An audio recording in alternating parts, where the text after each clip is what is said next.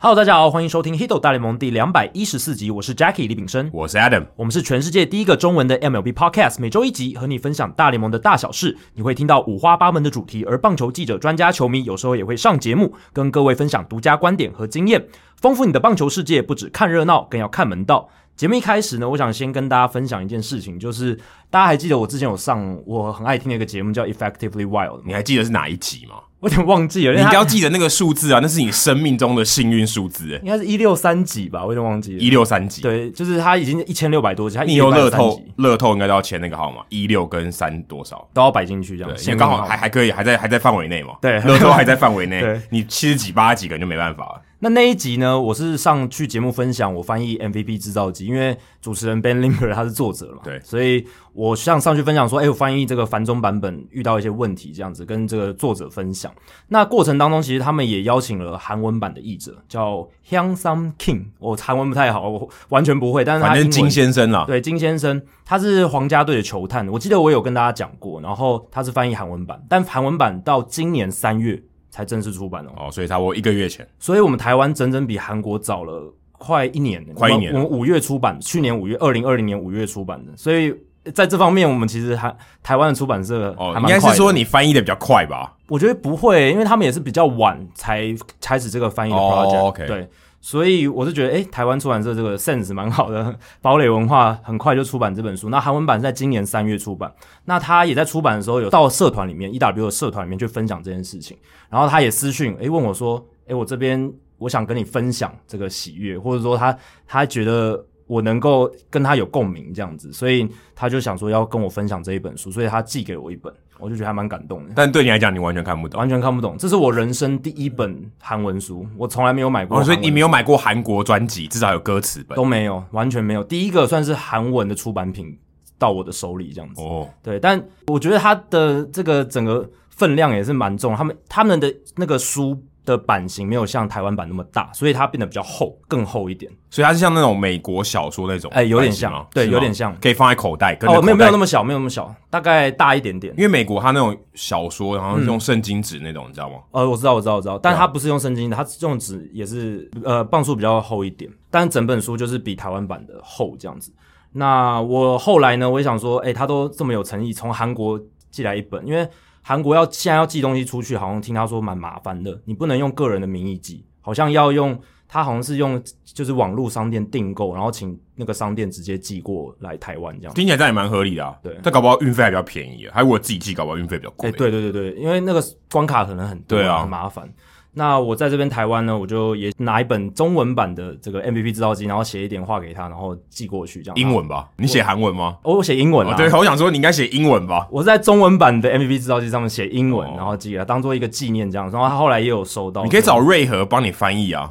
瑞和会懂韩文，哎、对，其实也是哦，应该直接写韩，应该请月和帮我翻译韩文。但就我是一小段啊，这样子。对啊，但因为我们在请收听《Hito 大联盟》，好像用韩文写。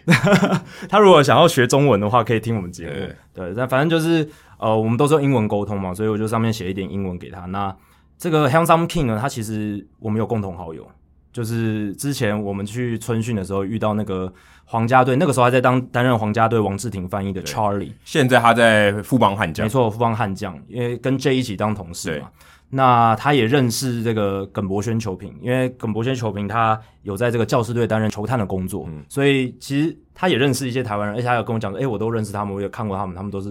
very nice guy 这样子。哦对，所以外这应个该要讲 very professional guy。都都有都有都有，哦对啊，所以是代表说，哎、c h a r l i e 跟这个耿博轩球评，其实在他们的本分的工作岗位上也嗯是做的蛮好的、哦，做的蛮 nice 的，但他应该讲人很 nice 吧人很 nice，但是他也有说他们都是 very professional 啊。 ？OK，说到 very nice 呢，我们现在这个订阅赞助计划哦也快要截止了，两百零七人。嗯，如果按照我们的这个帽子的数量啊，是快要截止，应该只剩下五顶吧？嗯嗯，应该只剩下五顶了。所以如果你听到这边呢，哦，先把你的手机放下来，或是你的车先暂停，哦，先先把车停好，好，现在先去上泽泽，然后订阅我们的节目，订阅赞助，只剩最后五顶了。对，如果你还没有帽子的话，要赶快抢喽，因为这一波如果真的做完，我们就不会再做这一款了。对，就是你之后有钱你也买不到了。哦对啊对但是我们可能会用送的，对对对对 对，除非你来当我们来宾之类欸的。当我们来宾，或是当我们的这个其他形式的干爹。嗯，目前每月的平均赞助金额是两万八千七百八十九元哦，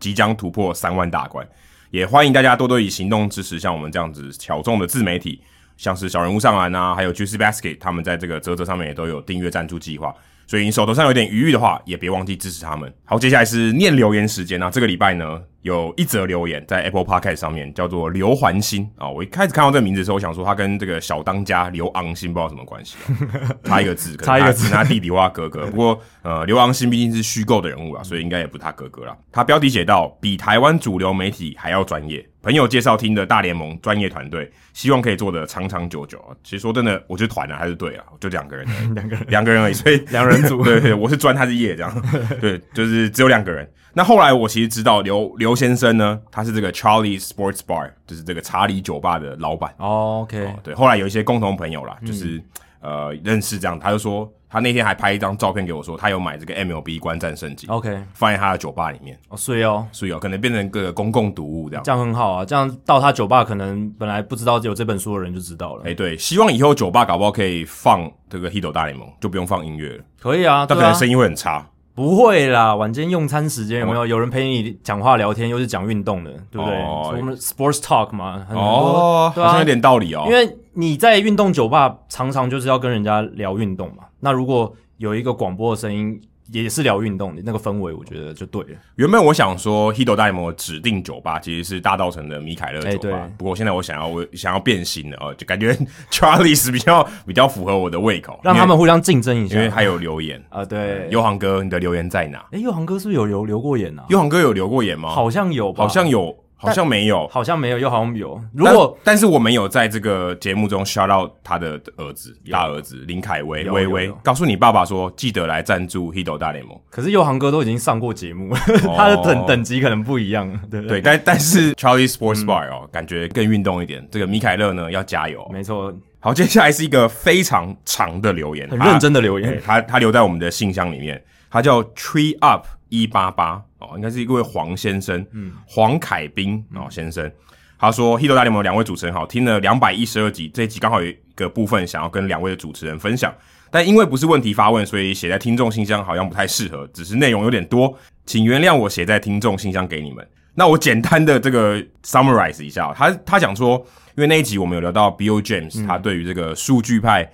摧毁了现代棒球的一些看法，就是让棒球变得无聊的，他他的说法，他觉得是没有直接的 causal link。对，就讲到说 Bill James 他觉得数据派好像摧毁了棒球，那集我们有聊到这个话题嘛？嗯那我们里面有提到 causal link，就是说它没有因果关系，没有直接的因果关系。里面有个例子是说，诶，如果今天这个失速的列车它是往下坡，嗯那其实你不知道它原因到底是什么，搞不好它已经失速了，然后下坡又让它继续加速，所以其实你并不知道到底是什么原因，真的让它一直加速，就是让棒球变无聊对的棒球就加速到让它变得一个不好的情况。就是他觉得不是数据派让这个火车开始失速，而是可能这个数据派让它加速这样子之类的。对，就就是失速的原因，对不是可能不是他，对对对不是加速的原因，可能也不见得是他，他可能是 Don Hill，可能数据派是那个 Don Hill，对对对，可他原本就已经失速了，所以那搞不好只数据派也不是他最重要的这个因果关系里面最重要的成因，其实这是逻辑因果啦，就是如果如果 P 则 Q 嘛，如果 P 发生了就会有 Q，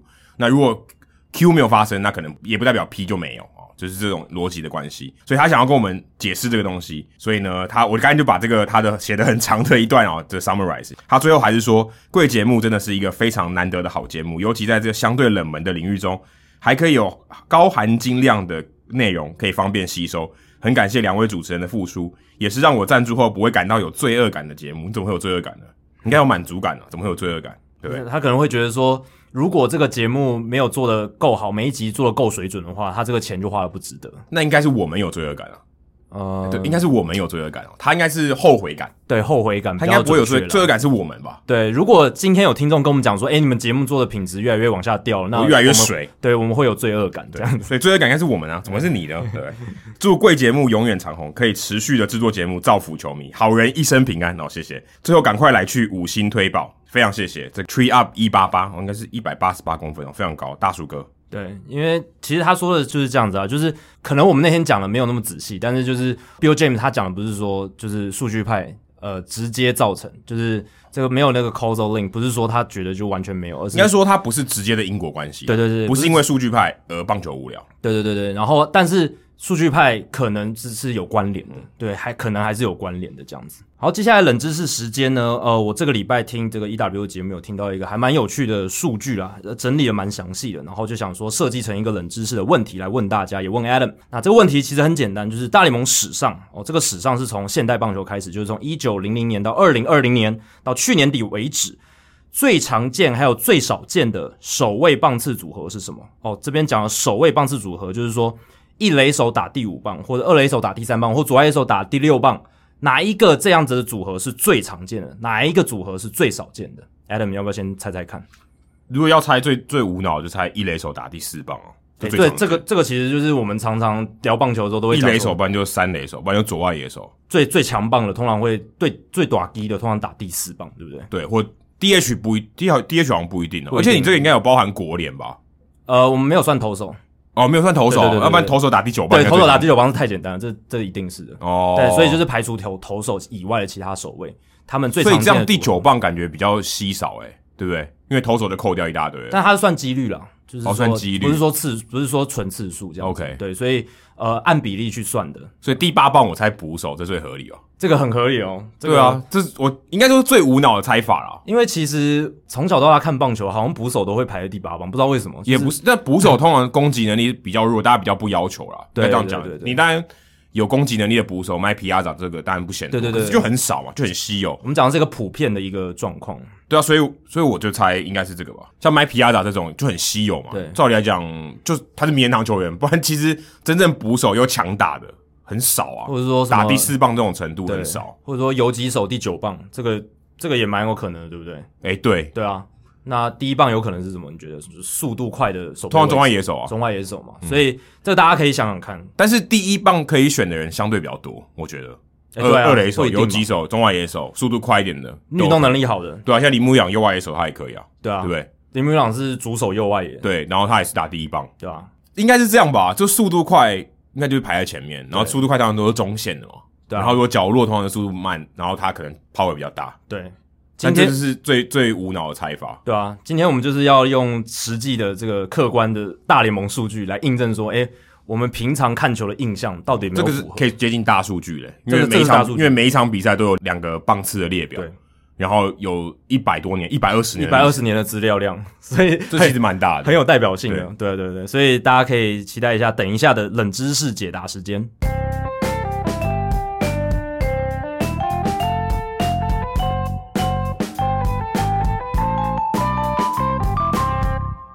好，这一集一开始呢，我们先来聊一下大联盟的这个第四个礼拜了，这个非常火热的一些时事话题、赛况的话题啦。那第一个，当然，我觉得这个是大家基本上都有注意到的，就是主流媒体或者小媒体，然后大家都有去讨论，就是 Jacob Degrom 他在开季到现在的表现实在是越来越夸张了。那他已经打破了这个大联盟史上开季前四次出赛最多三振的记录，五十次三振，哎、我原本以为 Shane Bieber 四十八次已经够强了，他今年打破的嘛？对，因为 d e g r o m 那个因为有很多联赛的关系，不然 d e g r o m 应该是更早没会错有创造这个记录，对啊，所以四十八次三振，我就觉得已经非常夸张了，结果因为 Degrom 四十八直接刷新，等于是每一场十二次，哎对啊，平均一场出赛你要十二次三而振，且连续的，对啊，这很难呢。然后他之前 s h a n Bieber 还不算打破纪录，他是追平了 Nolan Ryan 在一九七八年的记录，所以 Jacob Degrom 是一次打破纪录，然后超越这个 s h a n Bieber 跟 Nolan Ryan 这个并列的记录。 Shane Bieber 才二十五二六吧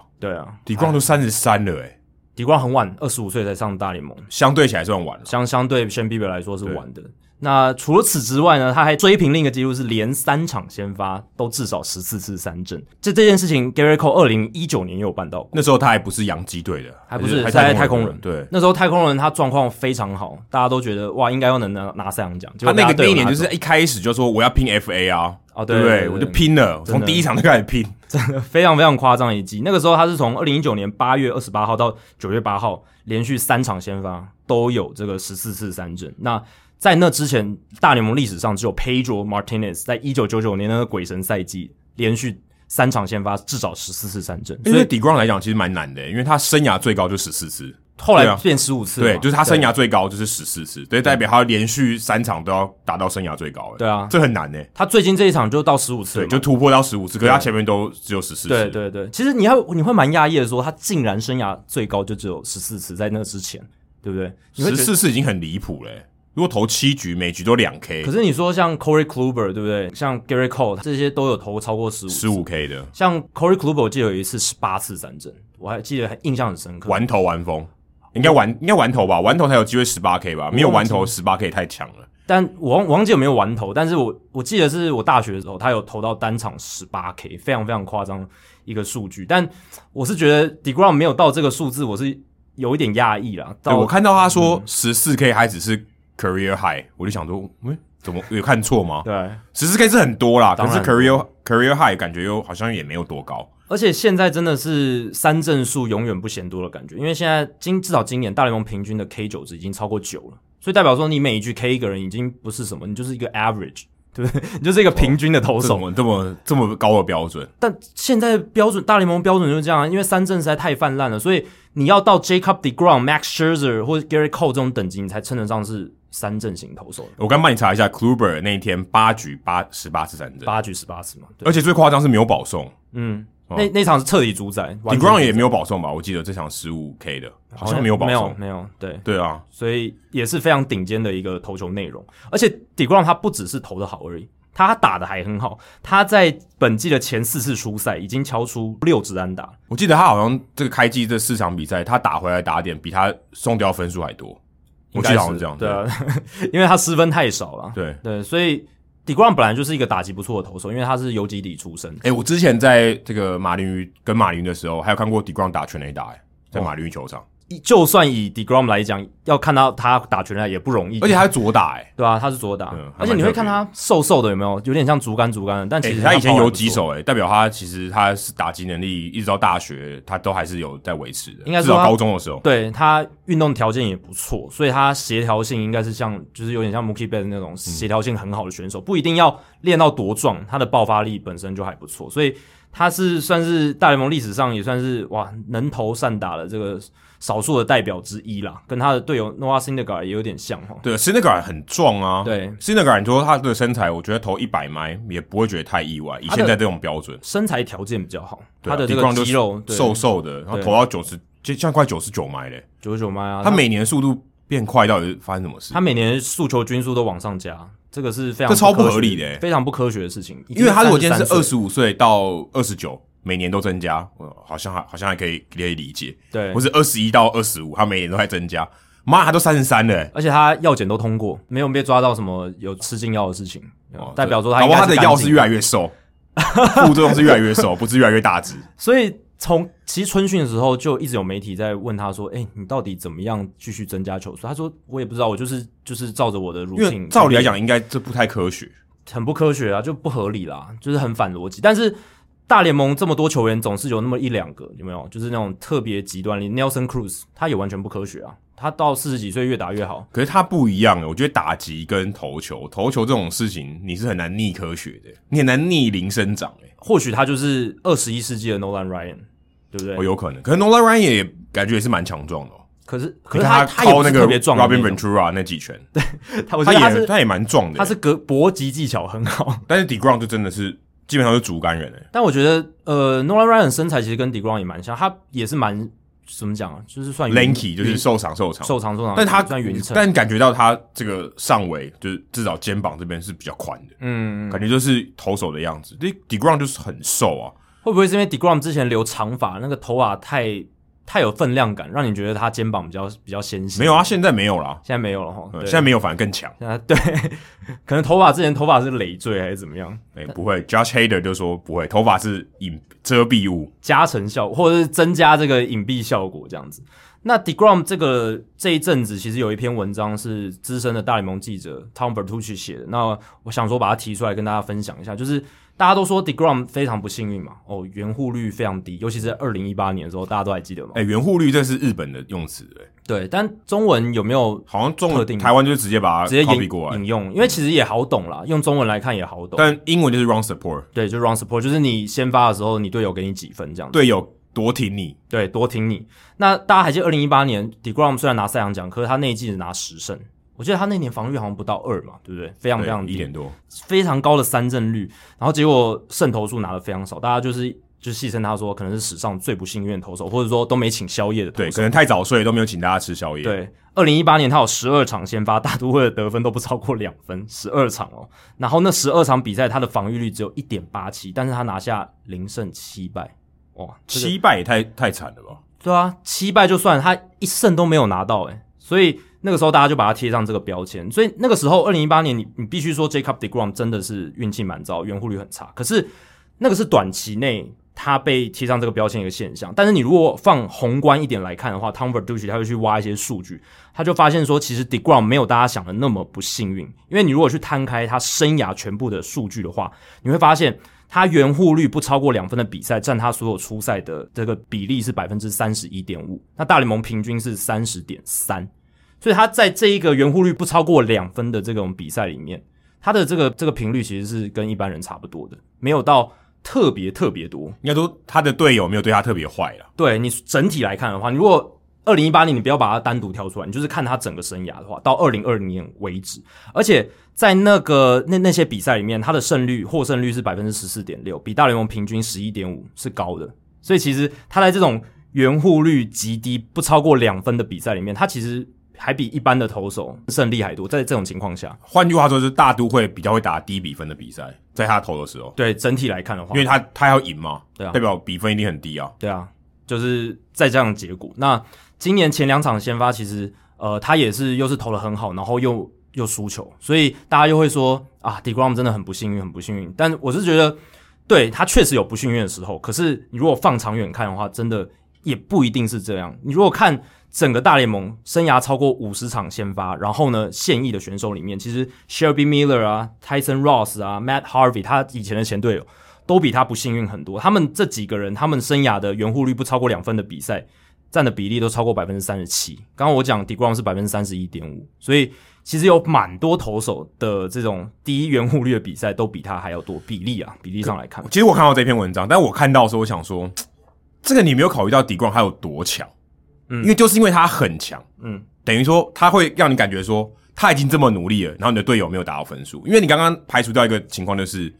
这个他到底有多努力，因为他可能被打爆嘛，对对他如果被打爆，然后队友也没帮他打分数，这这这个这两回事嘛，对这对没有对什么因果关系，但是他已经很努力了，结果你还输，会让就是人觉得有更扼腕。对，就是你会有那种更深的影响。如果嗯对如果说我今天哎、我队友都帮我只打一分，可我一个人我掉八分，那时候你那么烂，谁管你，对不对？对就场八比一的比赛之类的，那、没有，今天我一分都没掉，呃，假如我掉一分好了，我队友一分都没得，那我觉得我很悲情。对，对，这感觉不一样嘛，背差蛮多心的效。果加成，这是背心效果加成的一个效果。而且不不但是他这种比赛特别多嘛，他就是低比分的比赛很多，然后你就低比分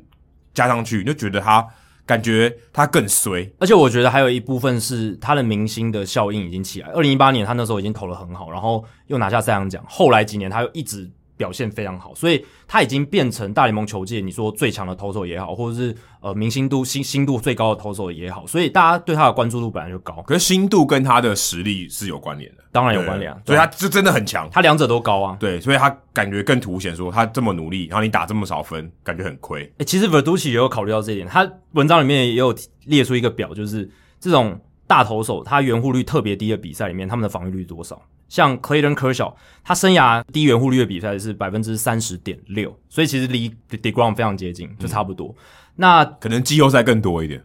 可能更多。那 Clayton Kershaw 他在这一种低圆弧率的比赛里面，他的防御率是二点三三，那 Degrom 是多少？三点零零。所以你如果要这样看的话，Clayton Kershaw 更悲情，比 Degrom 更悲情。然后 Max Scherzer 他生涯有百分之二十六的这个低圆弧率的比赛是比较少，没错。可是他生涯在低圆弧率的比赛的防御率二点八七，也是比 Degrom 还要低的。所以至少大联盟现在有两个现役超过五十场先发的投手是可能，你说客观角度来讲，可能比 Degrom 更悲情。可能道奇队感觉他火力比较强，嗯，整体来看吼，你就不会特别去把大都会虽科然小比赛最近挑出来火力是比较好了，这几年这几年有有好很 Alonso 多，他以后去年很强诶、对对啊，但是之前的确是蛮沉寂的，哎、但你这样一讲，我就觉得说，你看大都会去年的打打线火力这么好，对不对？那当 Degrom 先发，那大都会打线又突然宕机的时候，诶，那个放大的效果又更强，又被反对啊衬出来。你说，哎诶，你们平常打那么好，结果 Degrom 一出来，你们的分数好像又得的不太多，所以大家又会有这个印象。哎可是如果真的以这个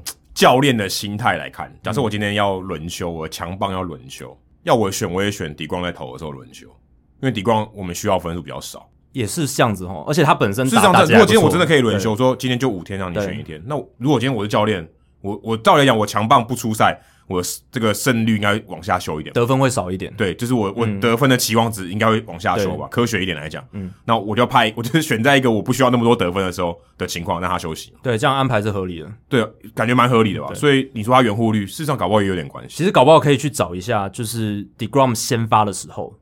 打线里面打者的这个 WRC Plus，就是打击火力平均是多少？搞不好比其他投手先发的时候来的低，这我觉得有可能，有可能。我觉得这，但是可能差距没可有以到再去很大。可是这种东西就是一两分的差距就就输球了，完全因是为因为你刚才讲嗯说圆护率低，代表就是一两分的差距，嗯，对吧？他就是没有得那么多分数，所以他就是一两分的差距嘛。而且 Degrom 在那些比赛通常失分就少嘛，对啊，嗯所以就是一 两分啊。如果今天他得两分，他要输球，他就代表他的队友只得一分啊。对啊，刚才讲的所谓的低援护率比赛，都是指他先发的时候队友援护不超过两分，而且他还要输球，代表他得分更少。对啊，他他掉了那个分数，他还输球，代表他只能掉两分，他队友只帮他打一分，他就输了。对，没错，就是这样子。所以，但是我是觉得 Tom Verducci 他愿意去把这些东西挖出来，也是算是澄清了一些东西啦。但是我是觉得 Degrom 整体来讲呢，虽然他不像我们当初觉得这么这么的，像二零一八年我们描绘的这么不幸运，可是整体来说，他还是一个比较没有请队友吃宵夜的一个投手啦。就我觉得就是运气，而且短期的运气这种事情很常发生哦。对啊，对啊，只是二零一八年特别又被放大来看，所以他的这个标签粘的特别的深。哎、搞不好二零二一年他还是一样悲情，因为他他比二零一八年还更强哎、对不对？有嗯可能如果大都会打击对，在他先发的时候更当机，嗯哇，那个效果搞不好差异更大。但我觉得这个情况就是大数据样本底下应该会还给他一个公道啦。就是长期来看的话，哎、如果嗯是我，我如果是底冠，我希望这个标签连在我身上，怎么说？这样我的赛扬奖比较容易拿到。哦，因他为就你不会注意到我渗透啊，他或知道我就对悲情啊，然后他就先忽略他的渗透，获得的媒体关注度可能更高一些。但有话题诶、欸因为二零一八年我觉得就是这样，因为他那个时候悲情已经变成一个故事线，就你掉一分你也败投，还有人开玩笑说他能不能创造说单季三十多场先发防御率不到二，然后结果胜投比败投还少的这样的记录，就败投比较多了。，对，就败投比较多的记录，对啊有没有可我觉能达成？我觉得得以记者的角度来看，这是比较好的故事，这是一个很好写的故事，因为你你强，你胜投多，这有什么好写的？这不是很正常的事情。对啊，虽然他最后是十胜九败，还是胜率超过五成，可是还是很厉害，就是说竟然能在一点多的防御率底下，竟然只拿到十胜，这还是一个蛮难得一其件事实情，蛮难的，对，蛮其难实得，其实蛮，难的，对啊吧比你防御率四拿到十五胜还难。对啊，你可以这样讲，因为胜投很多是运气因素嘛，对然后你能够到那么极端的运气，就你运气要，烂到那样，也比跟运气好到好到一个程度一样难。对啊，所以那个故事线真的是，我觉得帮他在二零一八年跃居算是联盟里面那种极大话题人物、那种当红人物榨汁机的这种趋势上面推了很大一把。对啊，哎、现在其实大联盟这几个，如果你的 fantasy 有持有 d e g r o n 的话，你应该削翻了。哦，就跟我，我现在有一个队伍里面我就有 d e g r o n 我有我两个队伍里面有 d e g r o n 很稳哦，很稳就是超稳每个礼拜你至少可以预期说有一场先发，就是至少七局，然后可能嗯我跟你玩那个联盟里面，我有 d e g r o n 跟 Cobin Burns。哇，那削削爆了。 Cobin Burns 到现在还没有投出一次保送， 对，而且我们那个联盟我们也玩 KBB 值哇，那整个三乘保送比呃对，削翻，他的他的那个值永远都是那个 infinity，永远都是无限大，对，因为他的 BB 是零。你可以弥补掉很多就是保送投过多的投手的造成的影响。对我那我那个联盟里面有 Scherzer、d e g r o n 跟 Cobin Burns。哇，那你这这个联盟直接宣告你投手我已经赢我了，三个礼拜，现在每一个礼拜我的那个很都是很少，都痛早痛很痛少在有别刚人，先发投我数据，我就痛宰对方。真的太幸运。 好，那说到幸运呢，其实连胜其实也是跟运气有蛮大的关系啦。那说到这个东西，其实运动家今年的运动家真的是感受非常深刻，因为他们开季才六连败，然后我们那时候还说，诶、开运动家开季六连败，好像这个状况不太好，因为这个太空人啊，天使队算是美联西区还是很有竞争力的球队，尤其是天使补强很多嘛，那会不会今年运动家在少了 Marcus Simeon 啊，然后又没有太多那种重大补强，都是一些边边角角有补强的情况下，运动家今年就没机会。对啊，Hendricks 也离开啦，对不对啊，Hendrix 也离开，他战们力战力最强的，然后他们去年的这个骑兵 Tommy La Stella 其实也打得很好的，也离开了。La Stella 也到巨人了嘛，就也不在运动家队了。所以呃，那个时候六连败的时候，大家说啊，魔球军今年可能就要就崩溃了。那哎才六连败就是就这样说，因为大联盟历史上开季六连败的球队非常可怕，那个战后面的战绩都非常非常一塌糊涂。然后我好像历史上开季六连败，然后又拿冠军的球队好像一两支，就是很可少。六连败也是运气啊。对对六连败也是运气，可是通常某种程度上，呃，也是反映了部分的实力。而且我记得他们一开始就对到太空人，所以相对起来是比较难打一点，对太空人毕竟算也算是一支强至队，少是在他们分区里面不是第一就第二吧，对吧？对，这个是对啊，所开以季相对前大一定是家比较预难期打的。对，但没想到他开季六连败之后，接下来他们当然呃先赢了一场，后来又输了一场，但接下来就是一个十三连胜。到目前为止，我们录音这一天十三连胜对，。搞不好你听到我们这一集节目的时候，他们已经十五连胜。对，当然也有可能你听到我们这期节目的时候，他们已经连胜终止嗯了，这也是有可能的。但是不管如何，他们已经创下一个纪录，就是史上第一支开季六连败之后，在剩余的赛季里面又还有超过十一连胜的球队，这个是大联盟史上第一次。就以前从来没有说你开季六连败之后，你后面还能够连胜那么多了，没有了啦。就是运动家第一支，有魔法哎、对不对？就是我他是们觉拿得下二十连胜的时候感觉就是有魔法。他们在大联盟，他们在今年球季的第一个月经历了运气值的光谱两个最极端，一下子在最算是数一数二难难堪的这种运气，然后后来在这个两这两个礼拜变成最夯的，就是运气最好的。红袜队之前也是三连败啊，然后一波十连胜，哎、对，这红袜队也是，先蹲后跳。真的先蹲后跳。但我会觉得十三连胜这个真的是运气的成分已经占很哦大，因为他们在这中间，我记得四场逆转嘛，然后还有还有两两场是再见胜利，对，有一场是双城队再见失误，那蛮糗的。两次，那个我觉得他们是连续两次失误嘛，我记对得，连续两次失误，然后最后一个是再见失误，这个其实真的很难得，延长赛再见失对误啊。，以一个大联盟球队的水准来说，在这么关键的时刻，然后你发生两次失误，其实是很不应该的。你你你看那场比赛，你就觉得运动家有点魔力，就是对让对手有点手软，然后溜球球爆传，对啊，你好像有那种感觉。有有这种感觉，而且你说到魔力，现在大家都在讨论说，诶欸他们有没有机会挑战二零零二年那这个好像有魔力的魔球军运动家？那个时候 Moneyball 里面电影里面演的，对二十连胜嘛，我是觉得十三连胜已经已经 halfway through 了嘛，已经超过一半了。哪有？哎、没有， 没有，真正最难应该是十五、十六、十七那一后面段因为大家会压力越来越大，大家在看他，而且会越来越疲乏感啊蛮重的，因为每天记者都去找连战他儿子写文 章，对连胜文，真的每天都写连胜真的文，要写连胜文啊！因为每一篇其实现在只要运动家出赛，大家瞪大眼睛看他们能不能赢嘛。那一哎赢了就是连胜文就出来了。哎、说到这个连胜文哦，最近我看那个不是真的要讲连胜文这个人啊，嗯我最近看到 Twitter 上面他们在呃大联盟在讲这个运动家十三连胜，嗯，他们用了一个俚语、哎，你有听过吗？Baker s t o z e n 没有就是烘焙师的一打，一般一打不是十二连胜哦12 ，Baker's dozen OK、呃你有听过这个说法吗？没有是十三呢。哦，是哦对啊，Baker's dozen 是十三，，对，为什么？我也不知，他就是有一个典故，就是以前 OK 以前这些这个面包师傅要偷工减料，所以让原哦本十二个面包变成十三个。 OK，了解了解。我说我到现在才知道、欸，哎，我也是现在才我今天知道才知道，因为我今天看到这个 Twitter 上面写 OK，哎、这还蛮有趣 Baker 的。 Stolzen，但是现在运动家已经达成这个 Baker's dozen，、嗯，可能接下来是呃 Sweet Sixteen 了，只剩三胜了。真的。那运动家今年其实他们，我觉得战力来讲呢，就是我们季前预期的那样子的一个战力，只是说开机刚开始六连败之后，有些人状况特别差，然后后面算是回稳，然后搭搭配一些运气，所以打拉出这十三连胜。那我觉得这里面呢，除了大家比较熟悉的什么 Olsen 啦，或者是 Piscotty、Loriano 这些人以外，我觉得有一个比较惊奇的是 Jet Lowry。大嗯家还记得 J. Lowry 吗？他带大都会休息了两年，对他他出赛两九场，呃有九场哦、九场没有击出任何安打，他在大都会的打击率是零，哎、我有九场哦，有我以为九大概场只有两三场，他九场没有九场先发吧？没有，应该都没有先发，因为他打数好像才七八个而已。对啊，那有还带手的，对不对，对？有带手的啦，有带手的，对，所以两年，然后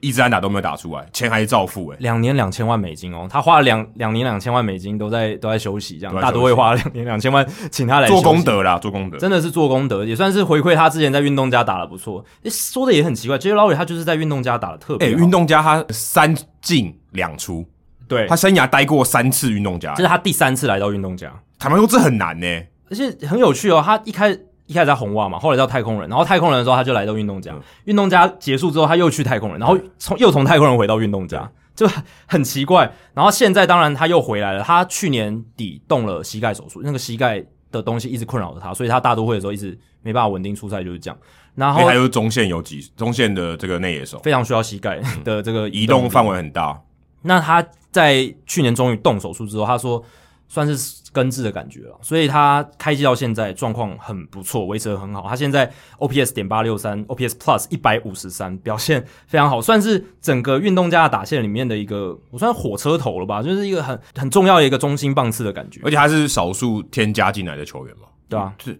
运动家没添几个战力嘛，所以 Lowry 搞不好是最重要的一个拼图。他算是我觉得整个运动家的阵容里面，老将里面算是很很厉害的一个，三十七岁了，对吧、啊？三十以他这样的年龄能做出这样的贡献，在这个时间点是蛮蛮不简单的。对啊你刚才说到火车头，我觉得运动家队这一阵子做最最大的改变是把 Mark Cannon 放在第一棒，嗯，哇，他跑回来超多分数，而且搞不好就是因为他的串联，他以前都打大概五六棒吧，嗯，就是在可能 Olsen 或者 Chapman 后面，好像效果没有那么好，没想到把他放第一棒，因为他其实也有点速度，他手中外也可以，想不到哇，居然这个效果很好，真的有扮演火车头的角色，对啊，他得了二十分了，到现在对啊为止他搞不好是全应该全大联盟得分，应该得分王，应该是得分王，应该是哦。Mark Canna 的他的上垒率四成一四，然后嗯哦嗯 J. Lowry 是三成七八，也是非常好。那 Mark Canna 他是保送选的非常多，所以其实某种程度上，某种程度上来讲，Mark Canna 他是比比较适合打第一棒的。那他他也之前都没有打第一棒，他之前对都啊打第五棒、第六棒，还蛮有的。趣的。Mark Canna 他今年已经三十二岁了，然后他整个生涯都是在运动家队，但是他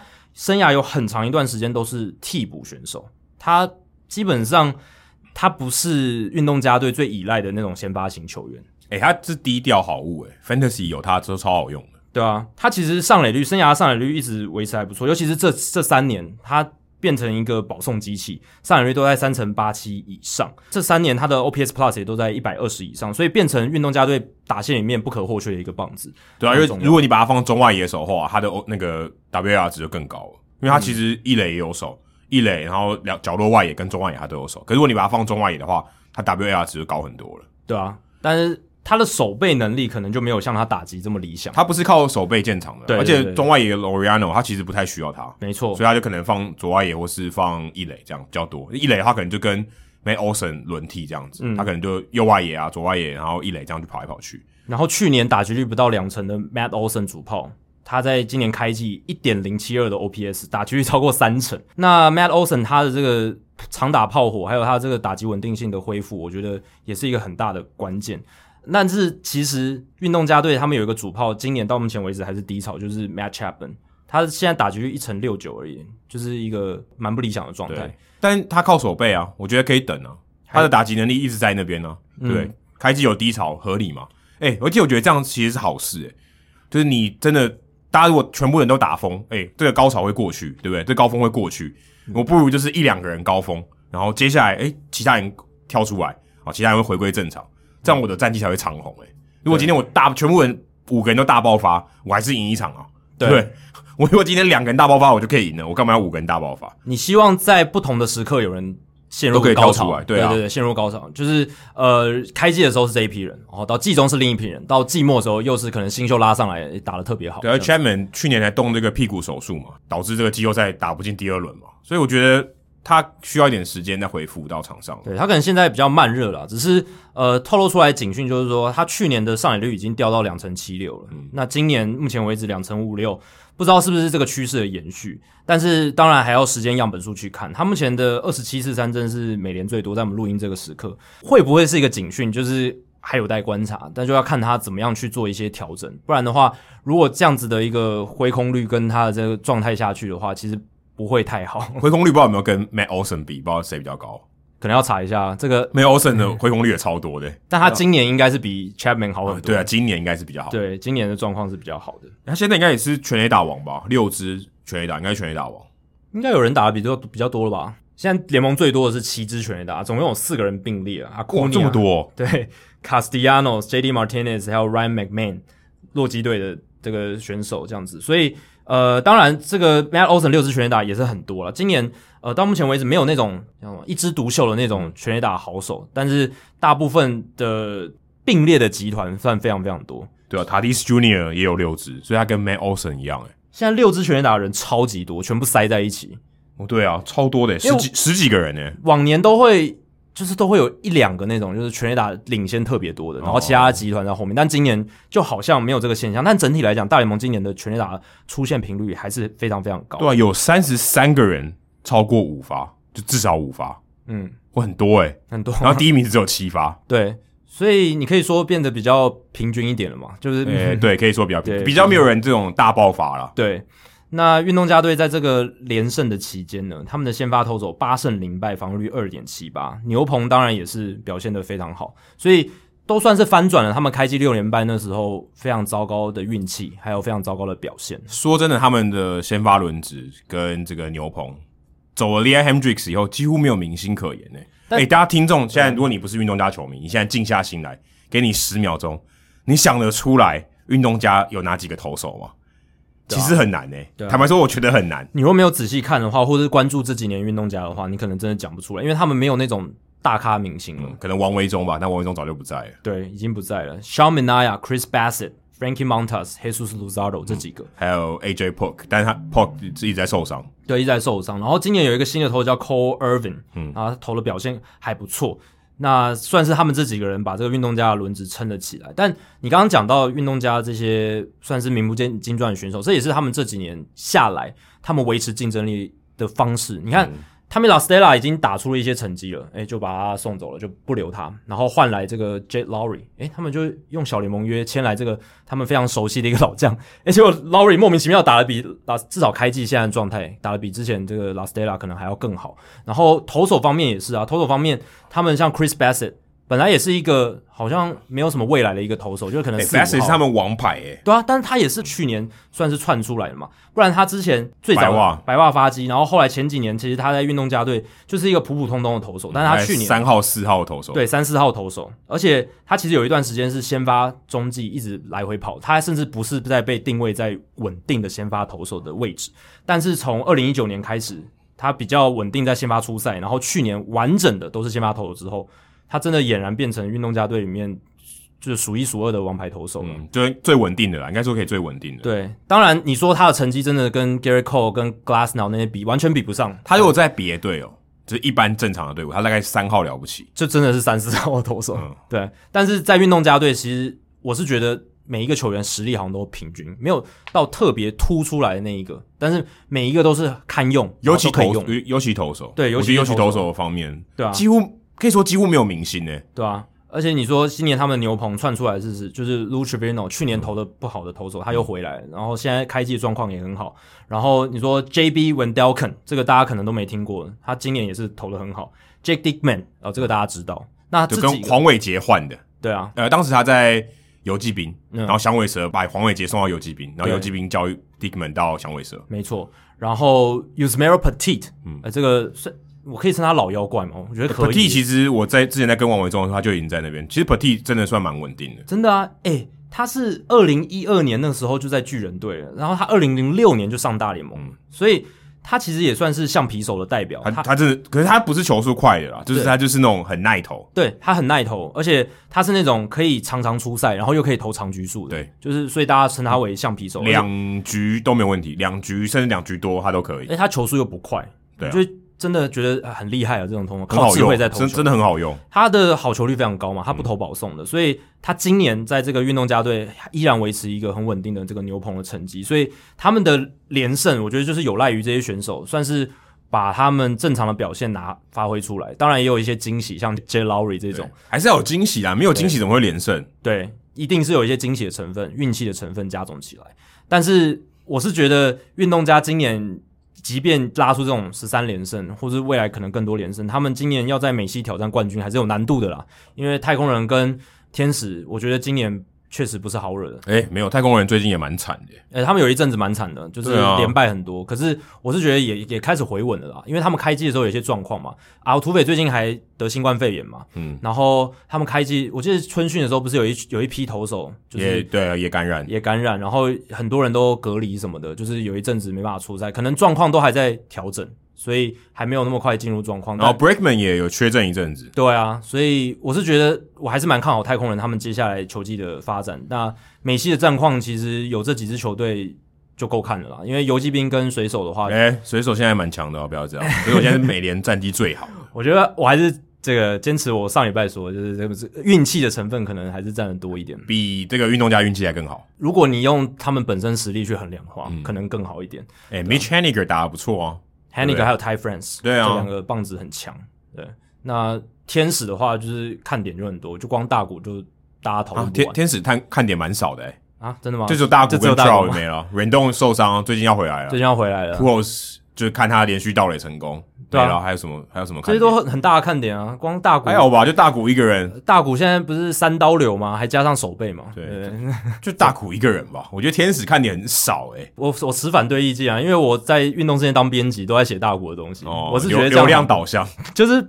还蛮多东西可以讨论的，他讨论的面向还可以蛮广的。这样，Mickey Callaway 呢？ ，Mickey Carroll 也是一个啊，对啊他，现在还还有在，他现在有在大高里面吗？应该没有吧？没有啊，他现在还是被在被 suspended 啊，他现在还是在禁制的名单里面，但是呃，天使没有下一步动作。哦哎、大但联天盟使现在有投手教练吗？有啦，他们有那个代理的代理的，对。但是大联盟的调查还没有结果，所以我们也还在等，到哦所底以这大联是盟这在才调是个查什么看点。这也是一个看点啊。而且 Joe Madden 的对大国调度也是一个哦看点嘛。不迪同的士面尼向乐园旁边的 Mickey，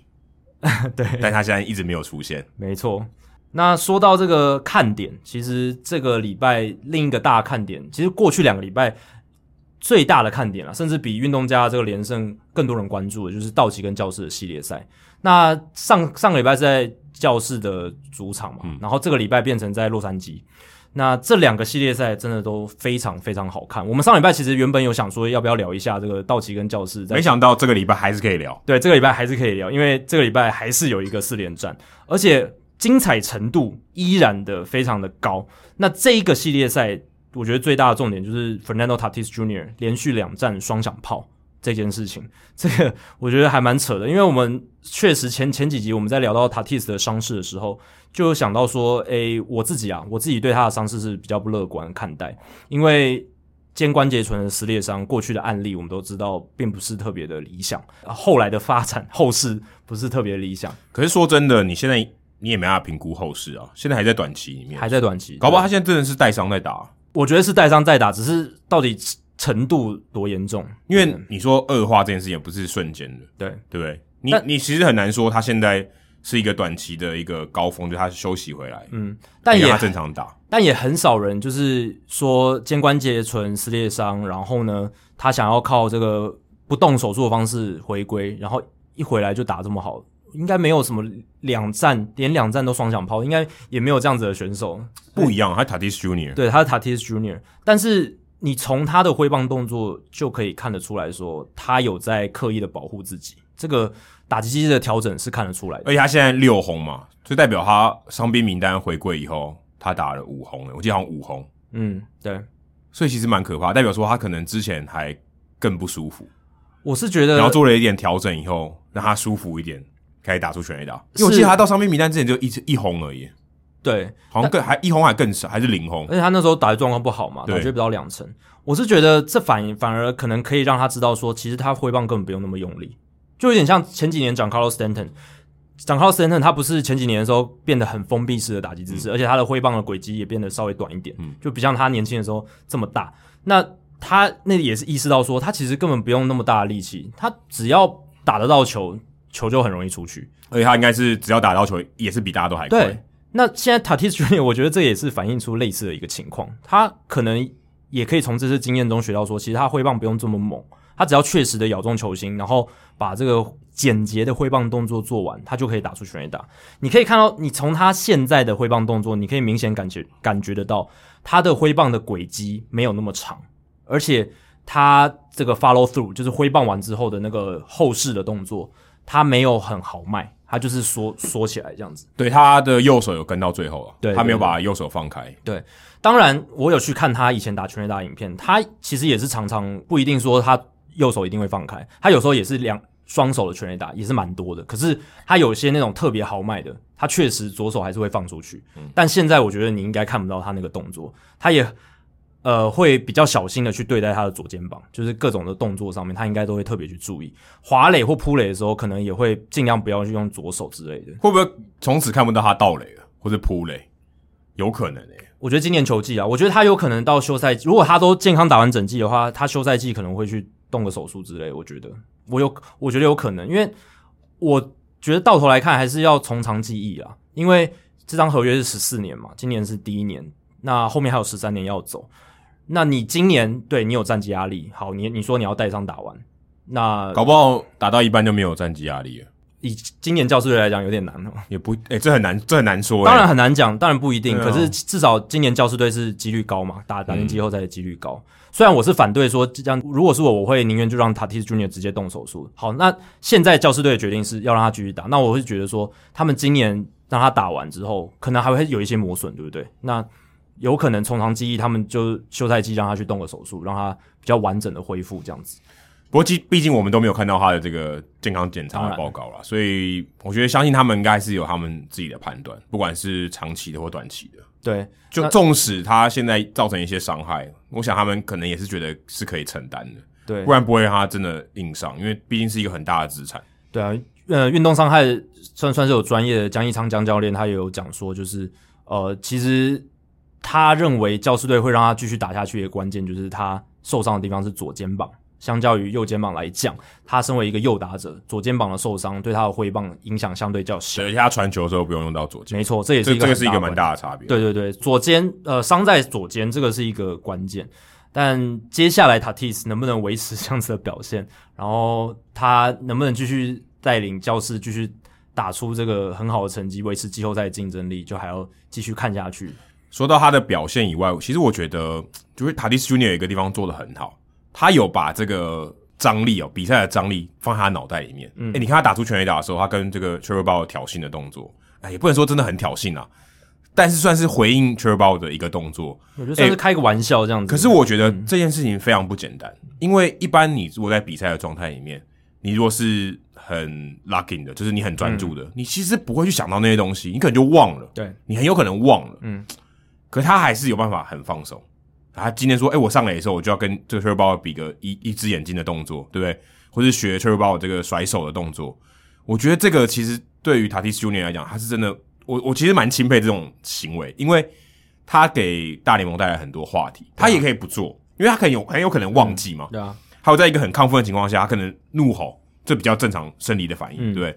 可是你要记得说，诶，我可以来回应他一下，而且你这个回应你还还你还非得有一个好的表现，你才能回应嘛，嗯你还记得对，或甚至你可能就已经变成你内化的一个动作。那我觉得对大联盟来讲是一个非常好的事情，因为这就让这个两队对抗的时候，不管是 t r i p l e Ball 或是对 Tatis Junior 或者教师对道奇这两队对战的时候，就很有多话题性，不是只有两队的对战，嗯他有这种责任感。对啊。你看 m i t r o 不会有、欸，其实 Tatis Junior 他从上大联盟之后，他就一直有这样子的算是个人魅力，因为大家都说来自拉丁美洲的球员都好像比较会做这些事情，但呃、我觉得这个有点偏误，也不一定。也不一定，但也不是一定有很多，嗯，这就是 Ronald Acuna Jr. 也是，就是比较奔放一点啦，他打球比较放得开，相较于蛮多白人球员的一个状况，因为很多白人球员他们从小被教育就是要 play the game the right way 嘛，就是他们的体制是那样子，当然也是有愿意奔放的球员，我们不是一偏以偏概全，但是普遍的现象是这样。那 Tatis Junior 他从上大联盟之后，他就是展现这样的个性，而且你从他打电玩的时候，你可以看得出来，他这个个性会反映在他场上。他打电玩的时候也是很放得开，他就是可是我觉得那大个吼尖叫什么的对啊，你在在那个娱乐的过程，我觉得有这种反应很正常。其实他是在一个非常高张力的情况下，他还可以放松，这我个是很难、欸我是觉得你在娱乐，就是你在私底下的一些行为，可以反映到公公众场合上的一些行为，我觉得是哎、我觉得我觉得反很难，我反而觉得这个很难。一般私底下放得开的人，他在公公底下，他不见得就放得开，而且他在一个这么高张力的情况下，通常他的正常的反应应该就是怒吼，或是跟这个队友叫嚣，或者是跟跟拍胸就庆祝这样子。他要做出，他要记得做出挑衅的动作，其实不太容易，而且这个挑衅的动作是有特有针对的，对啊不是说哎、诶我今天就是比你或什么，就是指着你这样子，这种是不管谁都会有的。对啊，但他还记得说，我打投手是 Trevor Bauer，、我对啊觉得这个非常不简单，这个真的非常不简单，就是他要在那个情况下去记得这件事情，等于说他有一个任务要做，对不对？Man on the mission，他有一个任务要做说，我记得我打完全垒打以后，我要做这件事情。我刚刚想讲，其实就是说他在私底下的行为就会让你觉得他是会做这种事的人，就是他会发现动，然后他打电动很放得开，这不是所有大联盟球员都这样啊，对不对？对，可是不过你看，像 Alex Bregman，他在私底下也很放得开，Blake Snell 私底下也很放得开，可是 Blake Snell 我觉得他在场上不会像 Tatis Junior 一样，就怎么挑挑衅的动作也来，也不会。对，当然不是所有人都这样，我只是讲一个比较普遍的一个概念，就是会在私底下发现动，或者是比较 playful 的人，就是比较有玩乐性质的人，可能在场上更容易做出这件这种事情。就跟陈宇勋一样，我觉得像陈宇勋，他他就很另类，因啊对为啊其实大部分的人，大部分的球员，就算跟他一样外向的人，他也不会在场上做那些对我讲的意思、就呃是有创意而且对挑衅的动作。对，那陈宇勋他也是在自己在用社群媒体的时候，他也是很喜欢跟粉丝互动，也是个性很鲜明的一个球员，对不对？那我觉得这也算是会有这样子在场上做出这些动作，或者是会顾虑到这些事情的球员，呃，他在球场下也会可能有这样子的一个反应，这样子。呃，对，应该这样讲，球场上会这样做的人，球场下一定会。对啊可球场下会这样做的人，我觉得他场上不见得会不一定这样就是不一定啊很很有很大的几率不会，因为这个真的很难，对啊，因为他在那个场场合底下，在那个情境那么高张力的情况下，要做出这种动作，他真的需要非常非常的放松。也要算是跟得上时事吧，就是你对啊你，他要记得啊，因为他知道这件事情，对啊他要记得这有看到这件事情，对啊他你要有知道放在他有放在心上，对啊而且他对啊知道说，如果是我，我要怎么回应？对啊，对，这个不容易耶。这就像你今天说，你今天要看到一个时事，你要讲一个时事梗，你要把它插在一个我们讲的正经的话题里面，这也不是一件容易的事情。对啊，你还要做，你还要打得出全垒打，对对不对？你还要做出一个很杰出的表现，你才能够，你你这样子去回应他，才有那个张力还跟。哎还得打的是他嘞。你如对啊果面对对啊到对啊其他投手，你还做不，你还不做这个动作，还有点怪。当然就是要打他才有意义啊，你不然 你打其他投手做这个动作毫无任何意义啊，对不对对？啊，没有对没有针对性。对，所以这也是 Tatis Junior 为什么会让人喜欢，大家为什么喜欢看他的原因。他有话题性，然后他记得这些事情，然后他的挥棒动作很酷、很帅，而且他在场上速度非常激情，呃，非常快，这样子，这些都是我觉得现代棒球非常非常需要的元素，他都结合于一身，这样子。 My trial 应该要学一下，对不对？你的个性虽然不是这样子，但大联盟需要你，因为大联盟其实真的需要强的队强的这些球员去展现他自己，不然你真的嘖没有办法促使这个运动更普及，或是让更多人关注这个运动。对啊更多的这种 bad blood 就是有那种互相仇视啊、世仇，我觉得才好看。My trial 就是太温了。就是在这一方面，如果今天我们讲到 Tatis Junior 比他打的时候，他 My trial 之前有只有拉弓射箭嘛，对啊，没了，我想不到其他的。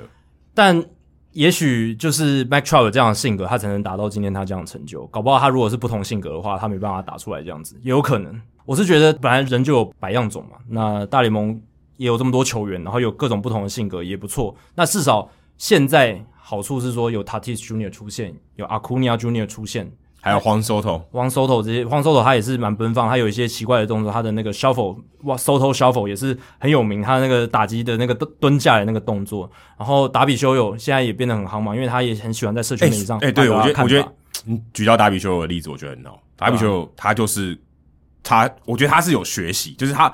他可能本性或他一开始他不是这样子，但我觉得他有在就是有那个过程，对他越来越能接受说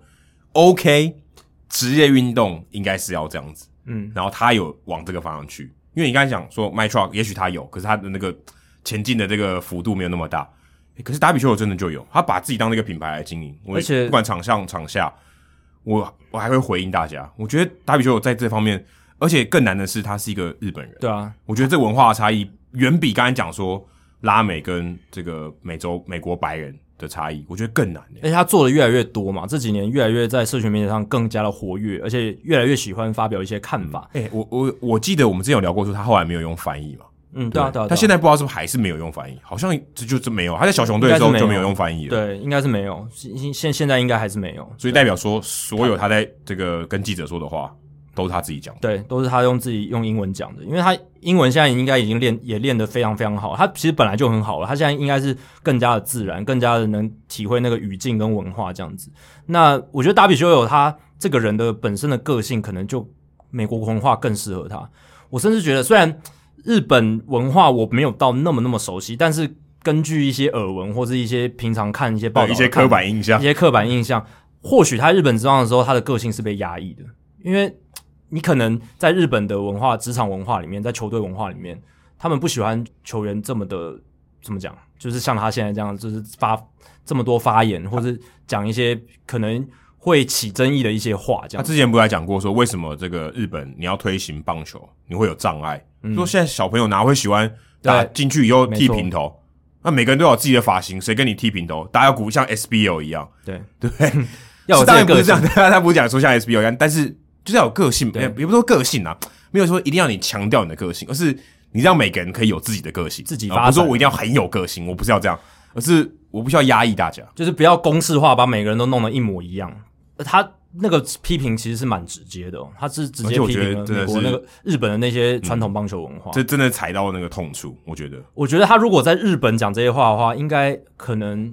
哦，甚至不用在日本，他已经讲这些话了嘛。那我是不知道，我没有看日本的报道，可能日本的一些教练或者什么的，可能也看不惯他这样子的说法，可能私底下也对他有一些批评，这样他们可能会觉得说，诶，你打比球现在影响力这么大，对不对？很多日本的年轻小朋友，这些小会选手会听你会听你说都什么，听你说什么的，都是看你打球长大的，都会仿效你的。那你今天这样讲，他们会不会就是在校队里面就说，你看达比修他人家保持自己的个性，他投的那么好，有关系吗？我们在球队里面不遵守纪律，应该也可以吧？什么之也类的。倒也不是，而是说有没有剃平头，或是有没有这么一致性，有这么重要嘛？对对啊不对？你说打比丘他也也没有那么听话、啊，所以他可能很苦练，可是哎、也这也不是必要条件。但教练就会说了，这是一种让球员维持纪律的一个手段，就是他们会觉得说，你球员如果能遵守一套规范的话，他遵守纪律的程度就可能比较高。这跟当兵是一样的道理，你看大谷翔平还要做那个什么生涯规划图，对啊，哎、他跟打比丘应该就很不一样。个性差很多。 我现在蛮好奇说，如果大谷翔平也到那个地位，哦，他他想要讲一些话的时候，他会讲什么？ 对啊，你说他应该会到那个地位，就是也 maybe 我不晓得啦。但达比修现在已经到那个地位，他会讲一些话嘛，他会想要为不管他日本的环境啊，或是他他体会到的一些事情，他开始他开始发表一下个人的意见。不知道之后大谷翔平会不会这样子？我是不知道大谷自己内心的想法是什么，但是我觉得他如果要在公众对这一种事情发生的话，他可能会说他还是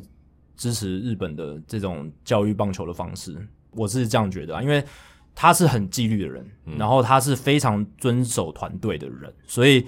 从至少从他这给出了这样子的一个意向来看的话，我是觉得他会站在达比修有的反方吧。哎、可是我现在觉得，我今天看到大谷翔平，他今天有一个 play，他不是冲上二垒，要冲三垒、嗯，然后前面是 Fletcher，然后还嗯要绕过三垒要冲本垒，结果他跑太慢。大谷翔平还说，他往叫他说你往本垒跑，说你怎么跑那么慢，就嗯对啊感觉他也是还蛮放得开，因为大谷你在日本，你你会这样说，学长你跑快一点好不好？可能也是因为在美国，他就更放得开了嘛，对不对？嗯，可是他就觉得入境随俗，那个文化对就是这样子，可以跟学长开玩笑。他可能把他内心的一个小顽童释放出来，就是大谷其实他今年有蛮多镜头，就是还蛮有趣的嘛。就比如说他跟这个好像是 Mike Trout 的全垒打 say goodbye 嘛，就在二垒上的时候，这个这个这个画面我非常有印象，可是我怀疑他是真的 say goodbye 吗？因为他就是挥手啊。对，他是我不知道什么，但你他做那个动作，他没有任何其他意义了嘛，对不对？因为我他在说就可以跑了。哦那那干嘛做那个动作？他自己跑就好了，对不对？对对，对那个还蛮俏皮的。还蛮俏皮的。还有一个是他不是被砸出生球，然后一开始瞪投手，然哦，后有吗？这感觉很好啊，就像我刚才讲，这跟又回到刚才 Tatis Junior 那个议题，我觉得真正他能表现他个性的时候，他其实是要比较放得开，因为你在场上的时候，其实大部分人是非常专注的，专注的时候你不太会有个性，因为你会很专注在你的对啊表现上面，你现在要做的事情上面，你不会让太多的自己跑出来。这个就是美国人说的 “play the game the right way”。这对 the right way 就是不要有个性，你就是低着头把你该打的球、该跑的垒做好，你不做好要不要做其他任何事情。你不用想到你自己，你先把这件事情做好，应该把你自己摆在后面一点。对可是这些人，我觉得他至少当然有把这件事情做好，然后他让让大家看到说他其实是他放得开。我觉得这个很难，就是放得开嘛，其实讲就是放得其开实。我觉得就是尊不尊重对手这件事情，是建立在你有没有全力以赴比赛这件事情上。如果你今天有全力以赴比赛，你就是已经尊重对手了。那其他一些动作或者什么，你只要不要针对你的对手，我觉得你想怎么做都可以，就是庆祝，就是不管是你要发泄情绪还是什么的，你只要不要是针对你的对手都可以。我的看法就是这样。哎那塔蒂 Junior 有针对 t r e b o w e r 但是我觉得他还有另一个认知是，他知道 Trevor Bauer 也是这也样子是这样性格人，的人嗯，他他也了解他他，嗯他才能开得起这个玩笑。如果今天是一个严肃的投一般手一一个投呃手什，么哦 Cole Hamels 这种，或是 Gary Cole，可能很 难。我靠，你肯定你可能下一球就被砸 了，对对对，或者是如果你拿穿有越哎、时空，真的有可能，真的有可能会被砸。如果你穿越时空，你把 Roger Clemens 或者是 Nolan Ryan 搬过来，你怎么可能 对他做这种事情？你下一球，你下一次上来打击一定被砸嗯可。能砸头了耶，搞不好，对吧、啊？他是直接警告过去了，所以塔蒂 Junior 也有意识到那是 Trevor Bauer 他在做这件事情，所以这也是另一这个也不更厉简单害的地方，嗯对吧、然后刚才说到达比修嘛，他公众发言，他最近还谈到就是说，道奇队球迷嘘他这件事情，他完全可以接受，因为为什么要嘘他？不是因为说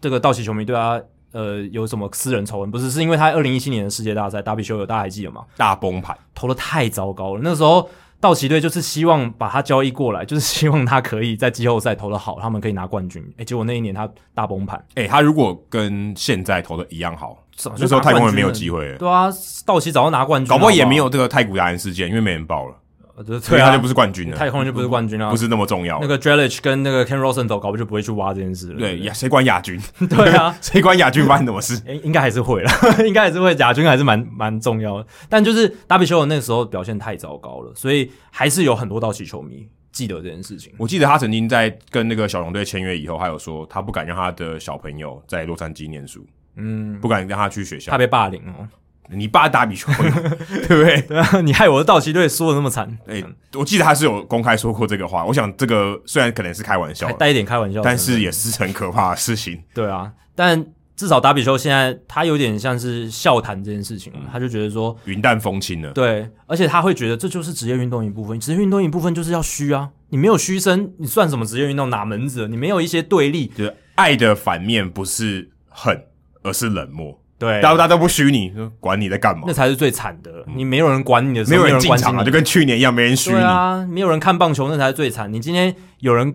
会恨你，会会想要有虚声，会想要进场特别虚你，哎、那才是好事。嗯这样讲起来，太空人很成功哎、呃，对 他们把自己塑造成整个棒球界最大的宿敌，嗯承担这个这个坏人的角色。真的。以哎、前、这样其实是任重而道远哎、像十五年前这个坏人角色可能是邪恶帝国的杨基嘛，对，但是现在好像变太空人，其实这样也不错啊。就是大家有一个可以讨厌的对象，然后每一次太空人到新的球队打客场的时候，都有一些新的话题。这个球队他们要怎么样虚太空人或者怎么的，对吧而且达比修有这个系列赛就是回到道奇的主场，对啊而且他现在投的超好，对他至少现在应该算是他离开道奇队以后最高峰吧。诶、可能小熊队那时候也蛮好的，但是我觉得现在现在更强了，因为而且他又在一个现在可以讲起来跟道奇队最势均力敌的一个球队，对吧、哇，那那个压力更不一样，哇，那大家更更看重这场比赛，更看重你这个先发投手。对啊，而且我觉得达比修有现在的状态真的真的是比以前又更好了，就是我觉得比他刚来美国的时候又更强，就是他现在基本上有成熟度，然后他又更融入了美国文化，他现在非常自在，然后他的这个整个控球的状况完全跟以前完全不能比，现在是真的好到不行，所以。再加上他的这个变化球种越来越多，他的这个控制力越来越强，所以现在基本上他出来，基本上就是保证可能六局十 K 这种这种成绩跑不掉。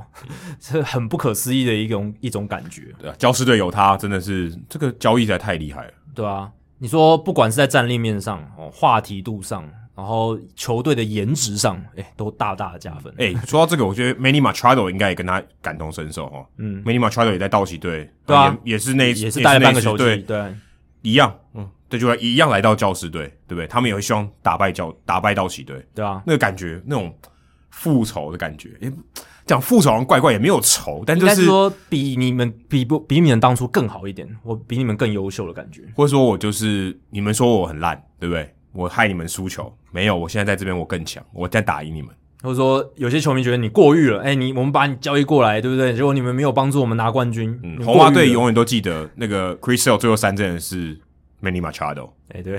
他就在道奇队留下最有名的一幕，就是一个他他最后不是挥棒落空，而是一个 K 的这个形状。对，所以大家都对这个 m a y Machado 有一些印象非常深刻。那他现在在教师队算是，虽然第一年打的不是特别理想，可是这两年算是很扬眉强吐啊气，对啊真的扬眉吐气。然后再搭配上这些好手，Will Myers 今年又继续延续好手感嘛，对吧、然后整个教师队这么多明星，对不对？然后又跟道奇打这个系列赛，真的，我觉得这整个系列赛这两个系列赛打下来，真的是有种季后赛的感觉，就是已经季后赛。预预告片可以拍成预告片。我觉得有点可惜、欸，我觉得他们两个队在同一个分区是好事也是坏事。好事是他们常常打，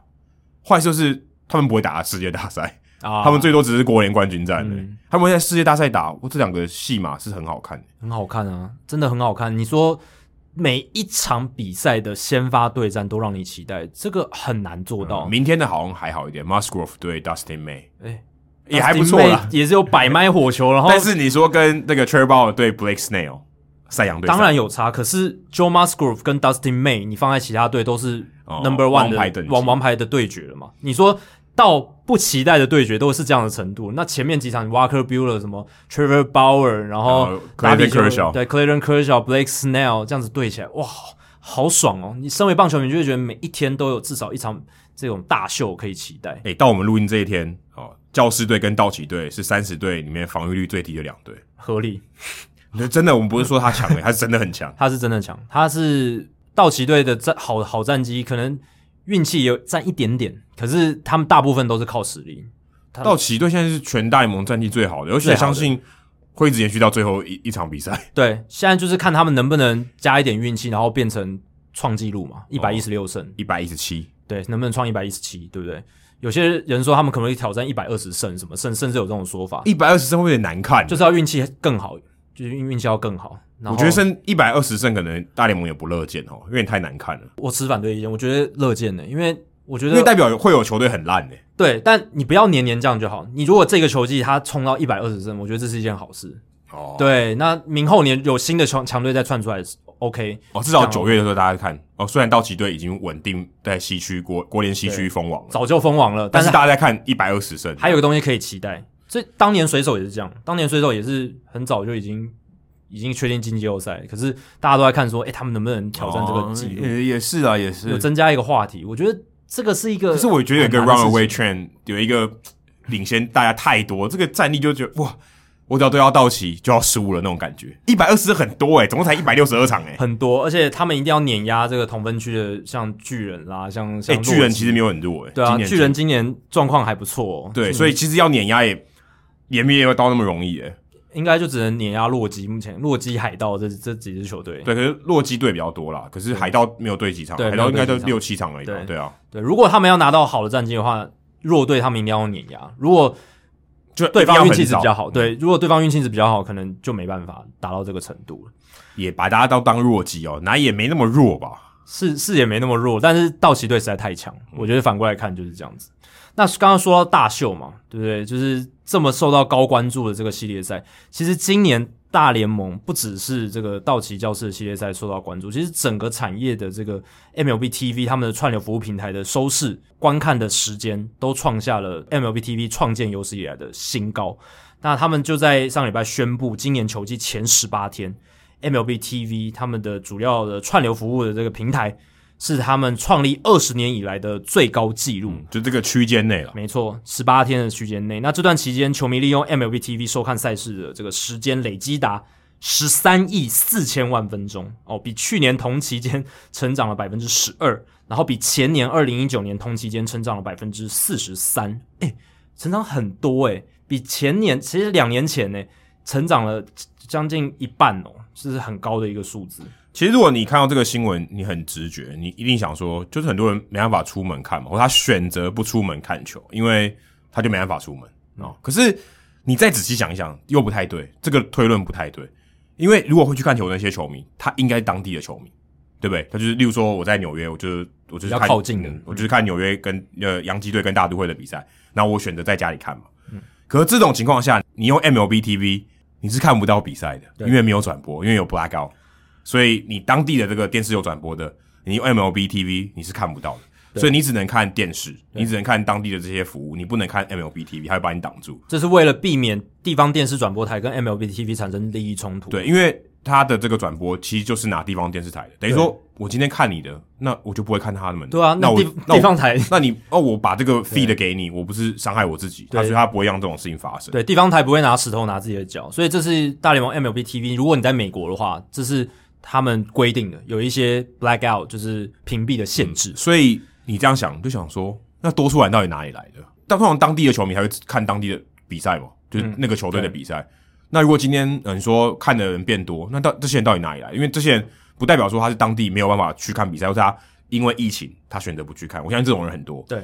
那诶、这这个些人不在这个增加的这个范围，应该不在增加的范围里面，因为他看不到嘛，他只能看这个其他地区的比赛。也许有一些，但我相信应该没那么多。对啊，而且这个多的程度真的很高诶、它除了刚才讲的成，相较于前年成长百分之四十三，MLB TV 还创下史上单日最高串流时间记录，前七名全部都在今年开季。然后开幕日创下新纪录，开幕日当天一亿两千一百万分钟，比去年的开幕日成长了百分之二十六。而且他们的 APP MLB 的 APP 还有 Ballpark APP、这两个 APP 是开季至今，不管是在 Apple Store 或者是 Google Play Store 下载次数最多的运动类 APP。呃，ballpark 那个我觉得非常合理，非常可以理解，因为你现在进场，他不希望有这个肢体接触对，所以他都是扫这个 QR code，所以你要用 ballpark app，你才有办法把这个 QR code 显示出来，不然啊、不然就是你就截图啦，这也可以。对，但是它有一个很好的一个电子的管理系统，所以你必须下载这个 app，这个我觉得非常合理，因为疫情的关系，它必须要推动，但是它可能还有一些其他的额外的这种诱因让你去下载这个 app。对，现在有百分之六十的入场票券都是透过 Ballpark App，、是嗯两年前的三倍。所我以觉我甚至我觉得很明百分之显六十人太少，这这个代表还有很大的努力空间。因为其实我相信百分之九十九应该都有手机，对，其实我觉得再过几年可能就会到可能九成，因为它比起两年前已经是成长了三倍。但美国人其实在这方面我觉得很落后。嗯美国像我去看球，然后或者当记者的时候，你发现大部分人拿的是什么？实体票券嘛，没有，大部分人是拿 email 印下来的那张纸。啊，对对对但对是说真的，你只要把你的手机打开，然后把那个 QR code 放大，对，就其实可以一样扫了，因为因对为他最后他看的东西也只是那个都是那个 QR 东西 code 或者那个条码，所以其实你根本不需要印出来，嗯你印出来只是 OK，你手机可能没电的时候你可以用，但大部分情况下你只要那个 QR code，然后你只要知道你是做哪一个区、哪一排、哪一号就可以了。好，其实你根本不需要印出来，因为你那张也是一张废纸，也是一张纸而已对，啊你也不是像说哦，它是季票，然后有很漂亮的图案什么，你也都没有，什么都没有。那那你要印那个纸要干嘛？其实一点意义都没有。可是就觉得他们没有想通这件事情。就是有些人可能还是觉得说啊，拿拿那个电子的东西去，他们到时候会不会说有什么问题什么的？我拿一个纸什么的，可是其实他们这个球场是有鼓励大家的。如果你嗯今天是拿 App 进场，还有一个 App 的通道，嗯，所以你比较快。当然，因为对，这个是要推广但，这是有点鸡生蛋，蛋生鸡，因为很少人用，所以你比较快。如果今天全部人都是那个，哦，那搞不好拿纸还比较快。哦但但没有啦，但是的确他就是有鼓励大家做这件事情，所以六十趴，我我觉得比我预期的少很多。但已经有进步了嗯嘛，所以未来会持续的成长，而且不只是这个 A P P 的使用下载数变多而已，他们在社群媒体上追踪人数也大幅的成长，比起去年的前两周成长了百分之十九，然后社群互动也增加百分之十六，所以是互动量，然后使用量，然后他们追踪的数量都有大幅度的增加。对我觉得一方面还有因为是这个 YouTube 上面有很多 free game 可以看。啊，对啊，，现在有很多或者大联盟，如果你用这个 MLB TV 的话，也有每一天应该都有一场有对，每一免费天的都有一比场赛看对，所以我相信这个它也会算在这里面。对哦、所以或是你用 T-Mobile，你如果你的这个 carrier 就是你的这个呃行动的服务的话是用 T-Mobile 的话，在美国你有免费可以看一年。嗯，所以你会等于你的这个族群就扩大很多，而且 T-Mobile 现在已经超越 AT&T 了，嗯，所以代表说它整个使用的族群，它的 base 变大，它今天有免费的服务，它可能就会愿意用。所以我相信有很多啊，除了刚才讲说疫情的这个原因以外，还有很多东西都会加上去啊。应该都有啦。然后疫情的部分，除了你刚刚讲的，大概就是疫情之后这个第一个完整的赛季，疫情之后的第一个完整赛季，大家可能会有一种期待回归正常的心情一直在心里这样，然后终于感觉好像变正常了，然后就会有一种哎、诶好像来看一下的感觉吧，就可是是这有种个感觉，你说这个维持一个礼拜或是一天，我觉得可以可以解释。你要长期来讲，我觉得这个有点难，目前他们调查的是十八天嘛，十八天很长哎、对啊，但就不知道都会可以让一持续多你久，可以让一瓶台啤坏掉啊。但我是觉得这个数据是，我觉得跟开机的热度有一定的关系，所那以通常呃开季前十八天是最好的，应该吧。如果不算季后赛的话。，对，那我觉得究竟 MLB TV 今年的成绩结算到底怎么样？我觉得还是要看整季他们那个维持热度的状况，到底是不是能够能够维持到最后。那开季，但是你说前几年，二零一九年也是开季啊，二零一八年也是开季啊，那今年的开季就是比较好，但就真的我现在只能想到就是跟疫情，然后还有就是这几年大联盟在 MLB TV 这些推广上面确实做出了一点成绩，我觉得是真真的有这样子的关系。大联盟最近 App 里面有一个新的功能，不知道你有没有注意到，有一个叫做 Big Inning 的大局，对，Big Inning 大局，或是 Big 也可以解释成关键的，啊不一定是大了，不一定要得分很多，关键的一局，他会推播给你。如果你有订阅 MLB TV，你有付钱的话，他会告诉你说，哎、现在发生什么事，例如说吴安达比赛正在进行中，他会推播给你。所以也许你现在此时没有在看这个比赛，可是你假设你拿着手机，或者是你拿着任呃，你你可能平板，他会告诉你说，哎、现在 Musgrove 投到第八局还是吴安达，哦，他会推播给你，你就会去看。或今天有什么记录要完成了，他会推播给你，然后让你去看。这个我觉得也是在科技上面他做到一个很好的点啊、这个你就可以告诉他说，哎，你你现在我希望你多来看嘛，对不对？知道，哎，你现在你你已经有订阅这个 app 了、哦，哎，你现在如果有一点空的话，你来注意这个很关键的时刻哦，你可以参与历史。我觉得这是一个他在科技上面应用的比较好的地方。其实 Baseball Reference 它也有推一个功能，就是就是它可以跟你的 MLB TV 绑在一起，然后它会在某一些比赛关键时刻，就是 Leverage Index 可能特别高的时候，它会提醒你，好像还会帮你转台这样子，直接、嗯哦直接帮你换那还不错换换场次对啊这样，就是有这种工具越来越对多。啊，所以这种对不对代表说，以前我们的收视习惯可能是，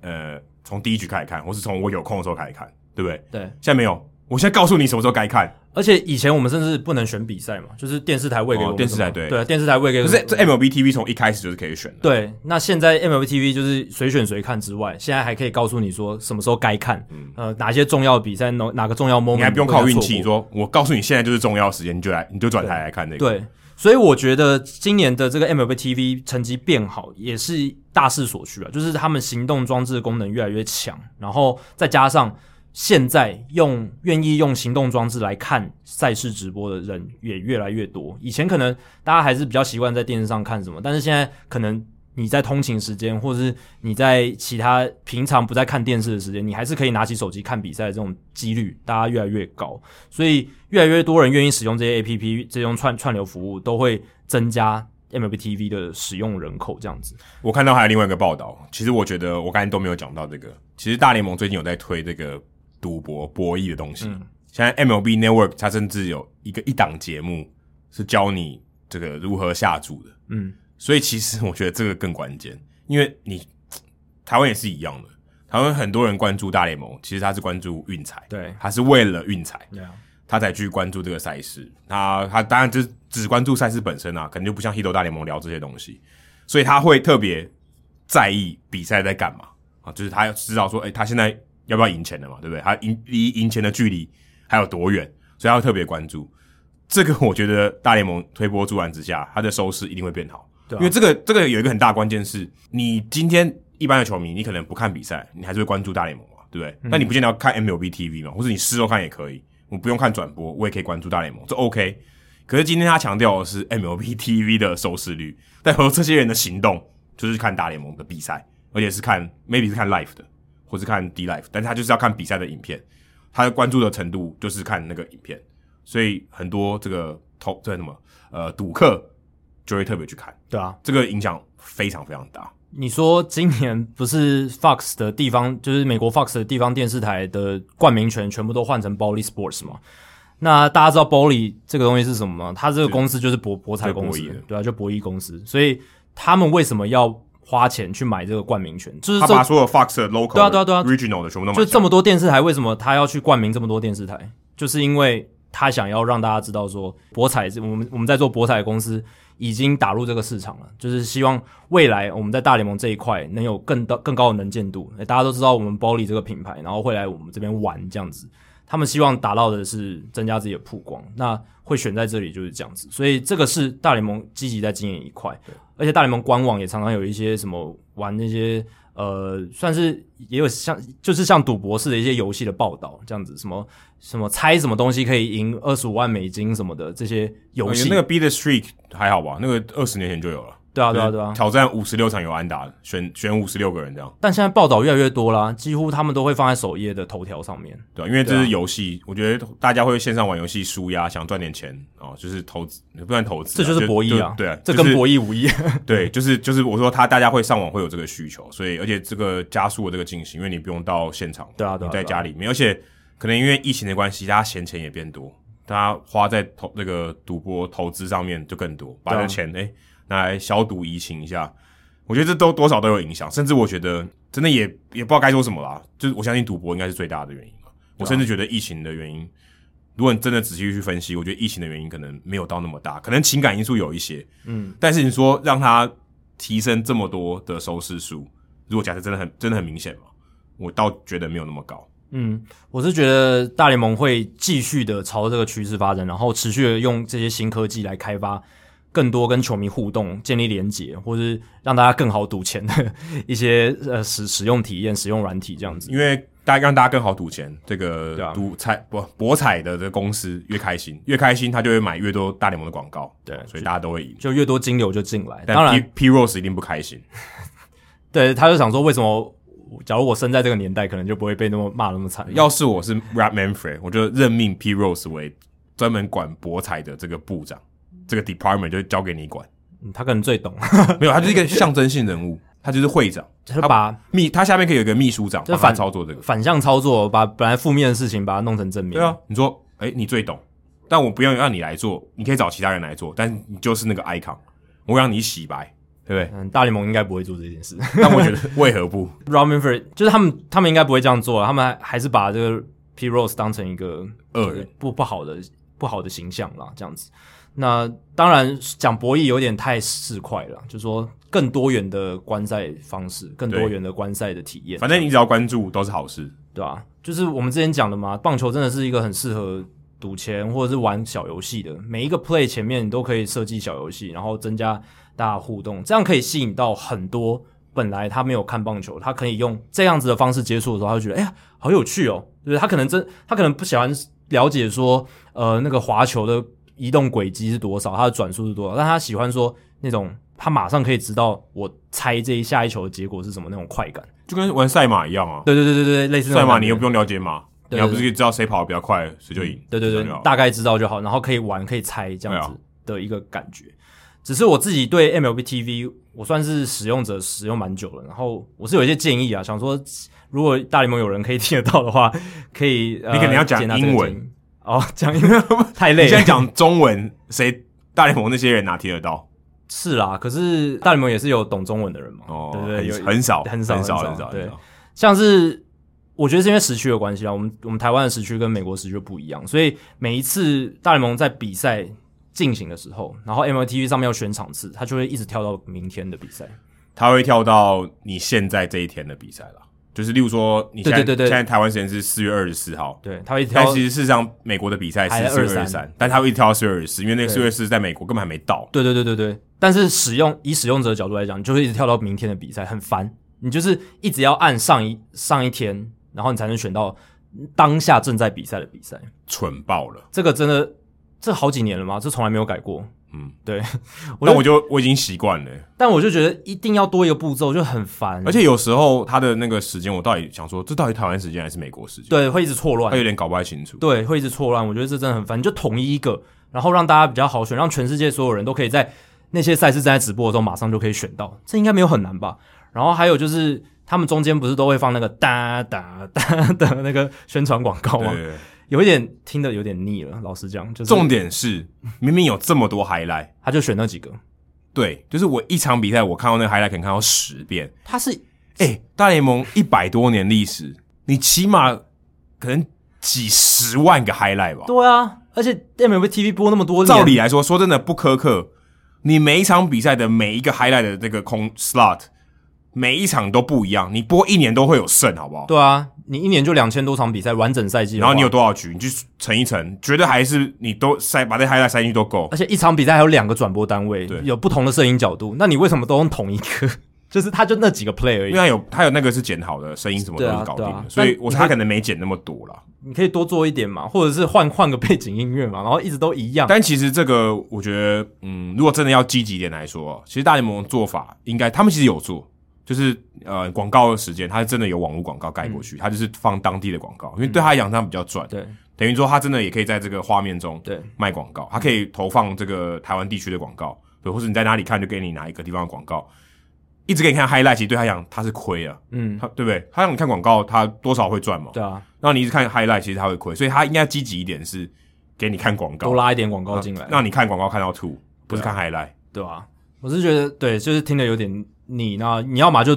拉干干脆拉广告，我看广告好，搞不好觉得比较有新鲜我感。通常那个时候我都会看别场比赛，我就转到别场比赛去看，对，就我不会看海了。我就是他一进到那个广告，我就跳到别场比赛去看。我是有个建议啦，他们现在不是 YouTube 有做一些原创内容嘛，他们可以剪一些就是那些原创内容的，算是预告片或什么的，把它放上去。哦这样但有是广告看久也是，他也是就就那么多广告啊，也是啦就跟某某综合台一样，一直都在播他们原创内容的广告。但就像你刚刚讲的，他们东西这么多，永远用不完嘛。你就就稍我微觉得他们就是用心一点没有没有花心思在那个广告对区间上，不然其实他要赚钱才可以，对，然后要提供 highlight 让你更看到棒球其他的东西也可以。也是可他们其实做得到，只是要不要做而已。然后再来就是，你如果是去看 playback 的话，就是你就看已经打完的比赛，他如果是进到那个噔噔噔的广告的时候，你就不能拉时间走了，他就会全部盖掉。你就是逼你一定要看完大概四五支噔噔噔噔噔之后，你才能转。就是我想要跳第五局，他不让我转了，我一定要在那一局进广告之前，我赶快拉到第五局，或者我按那个，因为他那个 scoreboard 你按的话，它可以直接跳到那一局嘛。其实你就这样做就好，因为我 Timecode 因为我都这样做。但是我有时候就来不及嘛，我就是就进广告我就不能哦，拉、进广告的时候也不能跳局了嘛，就不能跳局啊！我我想讲的就是这一点，它进广告就不能跳局，它就只剩下可以控制音量而已，你不能控制时间，然后你按那个跳局它都没办法，我就觉得这很白痴，就是真真的就是白痴。重点是他也没有一定要你看广告，因为他不是啊广告。如果他今天说我强迫你，就是就跟 YouTube 一样，我强迫你要看广告，好 OK，, OK，你要赚钱，对哦哦，哦我可以理解，对我就是 suffer。事实上，他也不应该让我 suffer，因为我有付钱。对对啊，我我有付钱呢、如我果今天我是看 YouTube 免 subscriber 费的 话，OK，羊毛出在猪身对啊上，对不对？哦我可以理解哦，你嗯要赚钱、OK 的。我今天有付钱，你还让我看广告，而且你还不让我跳过我不想看的东西。对，这就是我最恼怒的地方。事实上，我觉得他应该要把广告都剪掉。对，我觉得如果你今天是 playback，你今天是订阅者的话，你就是让他就直接直接剪掉，直接跳下一局，这样看得多爽啊，对不对？我就可以直接看到我想要的精华嘛，我想要看第几局，我就直接看，我就不用在那边等哦。就这个是我觉得最需要改变的一个地方啦。但还是有几点要称赞，就是它好像是前两年就是改成可以分割荧幕嘛，就是哪有分割荧幕好久了？好久了吗？四个的对啊，电脑上都可以啊。电脑上电都脑可以四个，我相信至少我非常久，至有少十五年吗？嗯，我我应该没有十年吧，我记得五六年而已。因为我一开始用的时候没有那个功能，我记得三顶多顶多三四年。没有没有没有，绝对不止。我记得我我刚开始有大联盟 MLB TV 的时候，至少就有两个画面的。对啊，但没有四个啊。对，后一开始有两个，后来有四个，对对对可是后四个来不知道什么时候，但是我觉得很久、欸，不知道有没有听众知道？对，可以你可以有什么印象告诉我们？那个编年史 MLB TV 编年史拉出来，我是觉得分割荧幕的体体验还不错啦，就是至少你网络够快的话，就是真的四欸个可都是它以跑是不满是顺没办法投影在电视上？是，好像只有一个可以投影的。我我至少我在家里面用投影 Chromecast 一次只能投影一场比赛。哦，投影好像不行，我就是对用电脑荧幕接接 YY 接荧幕这样子。哦，如果对投影的话，像 Chromecast 的话，一次只能一场。对这个可以再改进，嗯，因希为望其实我也可以在电视荧幕上看四场，为什么不对行？对啊，就投影市场的话是最好，这样大家或 AirPlay 可以直接 AirPlay 市场那但样子。但是我其实我自己个人偏好，我也不会看到四场，太累了。你两场就很多了，对啊，是是这样没错，但有时候就是我觉得棒球比赛特别就是在这里，它有时候就是有有些有时候就是会冷场嘛，就是投手在那边摸哦摸。东摸摸西摸，打者在那边东摸摸西摸，这个时候你就可以看左边，哎，球投出来，哦有四个，个荧幕的话，你每一无时无刻都会有有有人有人在在动动，都有人在动，有可能全部都进广告。对，有可能全部进广告，但是就是几率比较低啦，就是你至少都可以有一些 action 可以看得到这样子。好，那说到 action 呢，其实呢，芝加哥小熊队他们虽然两三年吧，他们新闻蛮多的，但是好像都没有什么 action，他们就是没有做出什么太多的操作，有啊，他们有对这个 Anthony Rizzo 投出有提出合约啊，但是没有真的做动作嘛，嗯那个好像感感觉是开玩笑的，开玩笑 就提出一个报价，但没有真的达成协那议。个报价感觉就是就是开玩笑的。你觉得是开玩笑？对啊，四年六千万美金，但我觉得合理啊，这么便宜哦、对啊，因为 d a n o Rizzo 已经三十一岁了，而且他是一垒手，他合理是球队精神指标呢。但那个年纪加上一垒手的身份，四年六千万，我觉得算算、哦，真的吗？我觉得好对，少哦、但但我觉得很合理，真的哦、我觉得嗯算合理。我觉得开玩笑的、有点羞辱人呢、 OK，哎、他是你球队看板呢、对啊，但是我是觉得小熊队就是不会太意气用事那一种。哦，，对，那不会像 Perez 皇家队给 Perez 这种。五年八千万，但是他捕手嘛，对不对？哦我觉得价守卫的价值还是有差啦也是啦，也是。，对，那还是拉回来先讲，就是他们这一次这个礼拜，我看到一个新闻，就是 Javier Baez，呃，他有一个 E 消息，就是 ESPN 资深记者 Buster Oni 他爆料出来说， Javier Baz 在两年前，二零一九年球季结束之后，他其实有拿到一个合约的报价，延长约的报价，那价码是一亿八千万美金啊、嗯，但是长度不明。那我个人是猜八年啦，可能大概八年、九年这样、这样子一个嗯呃七八年左右，六年又太高了。六年的话，平均一年三千万，对，太高了，太高了，三千万有点太高。嗯对，那哈维巴尔在那个时候是二十六岁、二十七岁左右，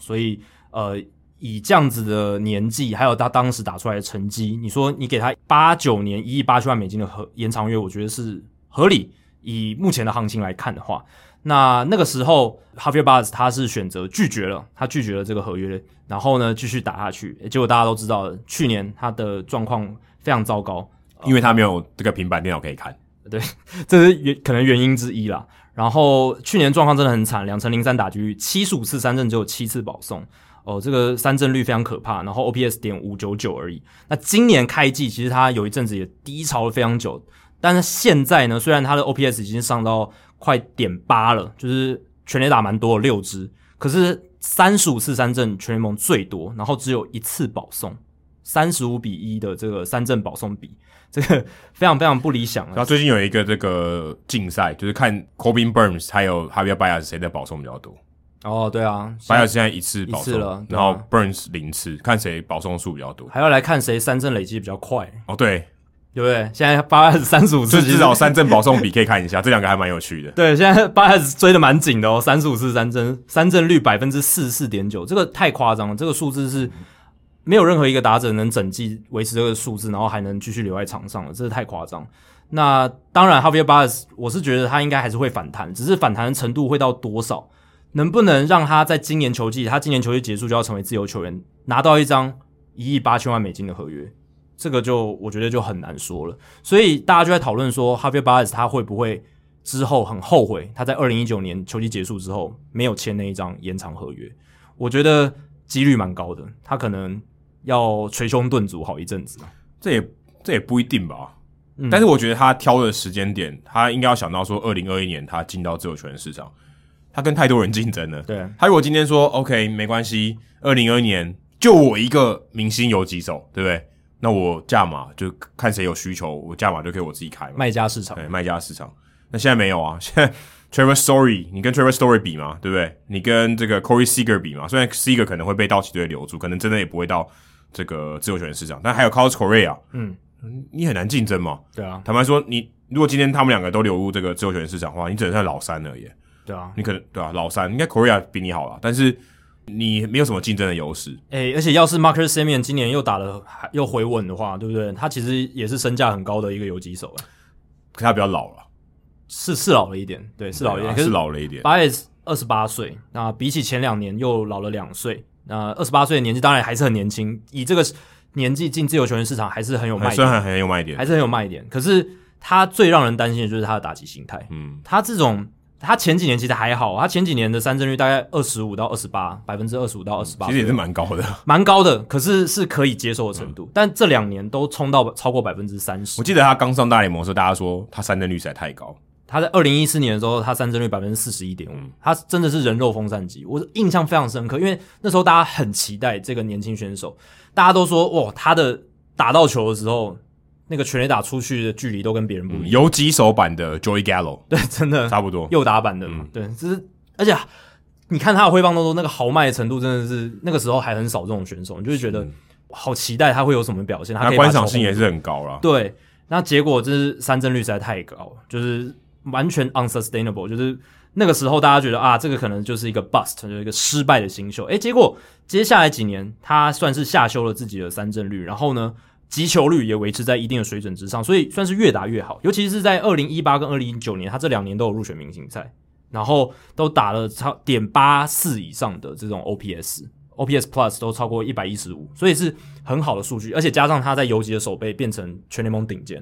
所以加起来大概就是 WR 值七左右这种几乎 MVP 等级的数值。而且他有明星的特质，对，好看，而且打进世界大赛拿下冠军。这个加分加超多，其实某种程度上，他就是 Fernando Tatis Jr. 出现之前的 Fernando Tatis Jr.，就是他的，他更，我觉得他更成功诶、欸。嗯、如果你以一般这种，我说你要拿到冠军，你打进季后赛，你在冠军赛有好的表现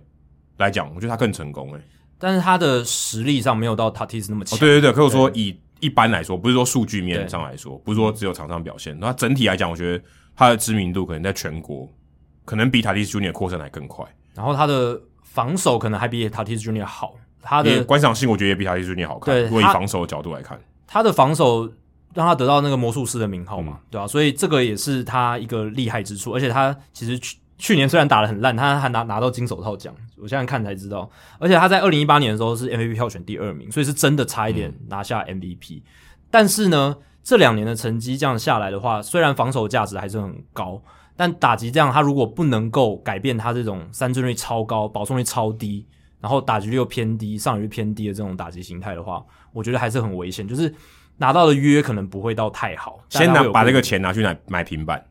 然后多买一点，多买一点多看一点影片。多看点影片才能抓到对手的这个弱点，这样子。不然，我是觉得啦，这种打击形态哦，他之后只要手眼协调一下滑，身体老化一出现跟不上诉求的话，就会很惨。今年小熊开季打不好，就是因为他们诉求跟不上嘛，这是一个很大的一个关键。那当然之后应该是会回稳，就是这是会慢慢调整。但是如果当你今天很现实的，就是打者老化会发生第一件事情，就是诉求渐渐达不到，然后手眼协调变差。所以这两个关键，如果你选球没有跟上的话，会让你劣化的非常快。但我觉得球员他今天一个明星球员，他厉害的地方就是他会调整，对、嗯他他有办法调整啊。你就相信他，如果他可以在他进到自由球员市场的时候之前啊，把这个他的不好的这个情况调整回来，调整到他巅峰的状态，或是可能巅峰打八折，他在自由球员市场应该还是蛮有行情的。对，就是要看他今年怎么调整，把把他去年的颓势整个逆转过来，或者是至少维持住他在可能二零一八年那种水准，达到那种水准，这个是他今年最重要的课题。那如果他能达到那个水准的话，我是觉得他就有机会至少拿到破亿的合约是没有问题。但一亿八千万，我觉得可能没办法。我好想看到他到他去大都会哦，他如果跟领舵组二游应该超好看。但他当二垒手又太浪费了，对，可是如果他跟领舵组二游，那那真就的太好看了，太夸张了，对哎太太好看对了。啊我说今天先不管他们是怎么样的人，可是那观赏性实在太好看了。对啊，话话题性十足。那你何不说到教士队跟 Tatis Junior？那那更、哦那更扯了，对不对？哇，呃，因为二二现在教没士有，可队是他跟他跟领舵比较好，他跟领舵是好啊他朋友，都是波多黎各人，对对，都是波多黎各人。那个感情更不一样。对啦，也是，或是跟 Korea 到同一队，这也不哇错，没有，应该不会有哪一队愿意花这个钱吧？一次网罗两个很，难，而且他们守卫重叠，没有一样啊，他也可以到二垒啊，因为他们对两个但都波多黎各人，因为如果今天他要去大都会，他也要移到二垒啊。但大部分球队不会养这两个那么好的游击手。哎，纽约洋基队表示现在他们，Jerry，Jeter 跟啊 Era 我觉得甚至巴也有机会去去那个洋基洋基哦，因为他们 Gleyber Torres 其实这几年守备表现很差嘛，那、哦，尤其在游击这一块。然后，而且 Torres 这两年打击好像有一点遇到瓶颈，对不对？那还是直接互换好了，反正 Torres 原本就小熊的。哎，对啊， 再换回来这样子再，互换好了，你们换个换个环境，搞不好两边都解决了。对啊。那小熊队的话，今年有三大主力都会变自由球员嘛，Chris Bryant、Anthony Rizzo、Javier Baez。那刚刚提到 Anthony Rizzo，就是四年六千万美金是被 Anthony Rizzo 拒绝了这个延长合约的条件。那我是还我还是觉得小熊队有机会把他留下来啦。我觉得这三个人里面最有机会留下来的还是 Anthony Rizzo，因为他他的身份一垒手嘛，然后又是年纪稍微大一点，在市场上的这个诱人程度比较没那么高。对，那他的筹码相对比较少，对，当然是有人说他有可能去洋基队什么的，他蛮适合洋基队的。老实讲，哦对，就是因为媒体啊什么都他都蛮对适啊。合的。而且昨那个右外野全垒打墙又那么矮，对不对？嗯又那么近，对，这是一个啦。那 Chris Bryan 的话，他今年好像诶恢复身手了哦，嗯现在 OPS 超过一千嘛，就是状况还不错。所以我是觉得啦，Chris Bryan 他今年就是为自己的身价一搏，然后试图呢，呃，在小熊队让他走之后呢，拿到一张很大很大的合约，所以。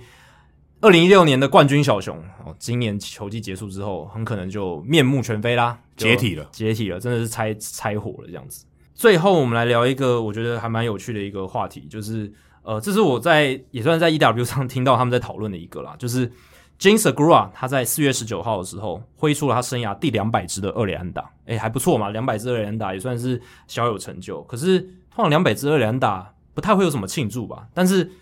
James Agura 他不仅上垒之后呢，他要把那球要回来之外，现场的费城人球迷还被他起立鼓掌，然后现场的大荧幕还说哇，金斯古拉生涯第两百支二垒安打出炉了，然后就好像搞得像就铃木一朗打破 George Sisler 的记录那种感觉，有没有？就是大家都在帮他庆祝比赛中断这样子。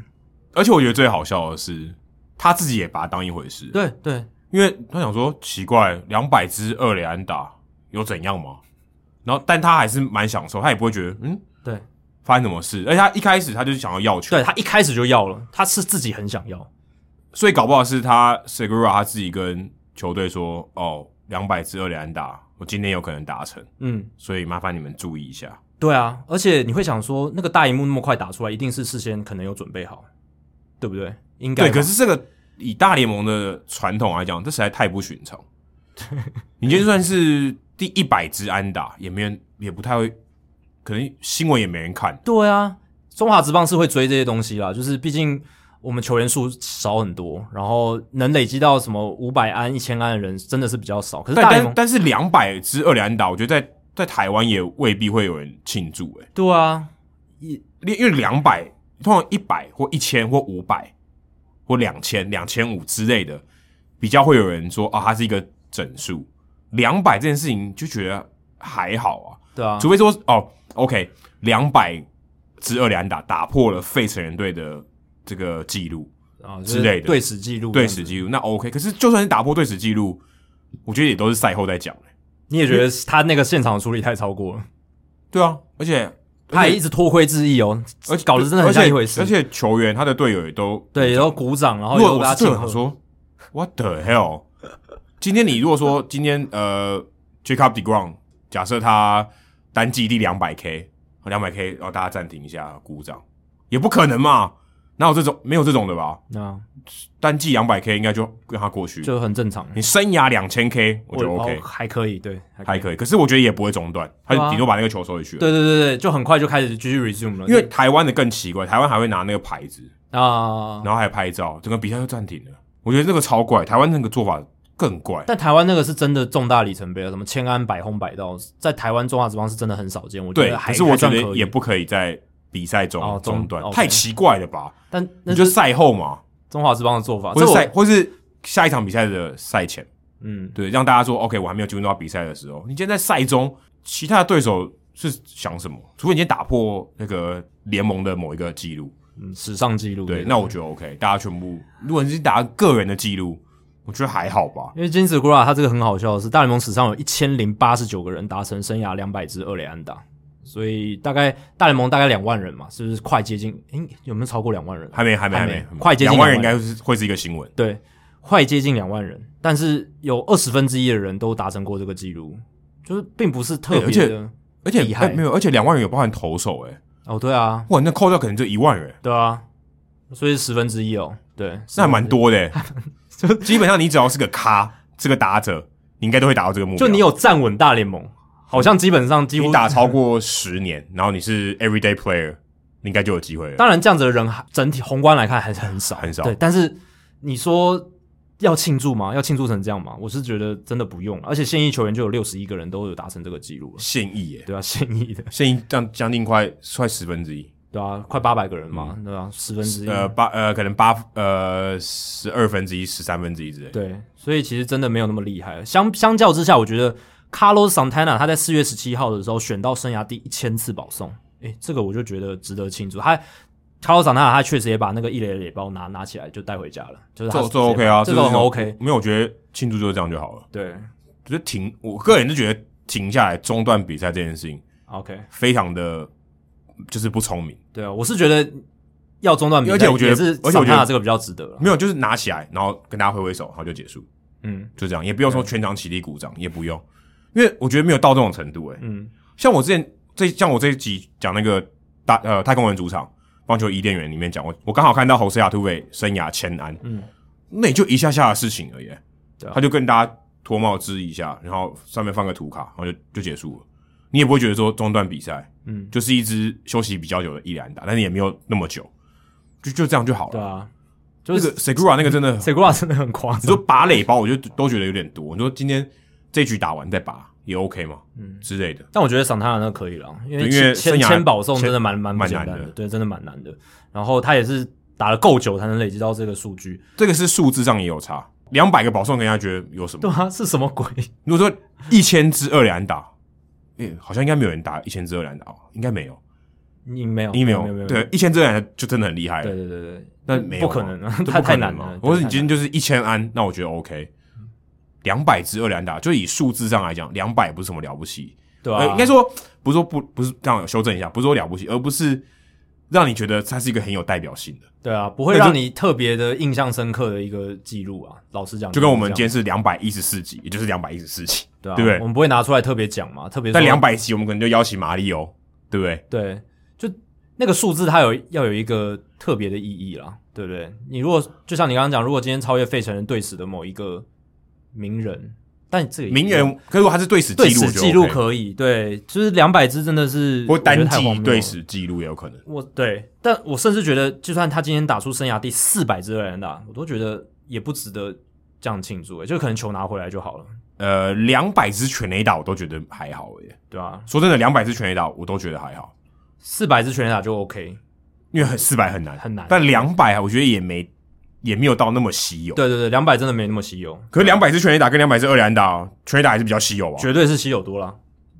所以按照这个逻辑，两百支二垒安打根本更不应该这样子啊，对吧、更不应该，就很荒谬。大家可以去找那个影片来看，真的真的很好笑，而且可能就是他遭到，我不知道他他他这个庆祝完以后他就进伤病名单了。被遭天谴啊吧？ 我不敢用这两个字，但是呃反正很怪 嗯对，了。就很奇怪啦。就以大联盟来讲，我觉得这个事情真的很不寻常，我觉得这有点像是不是有点内幕啊？投手投了一千 K，然后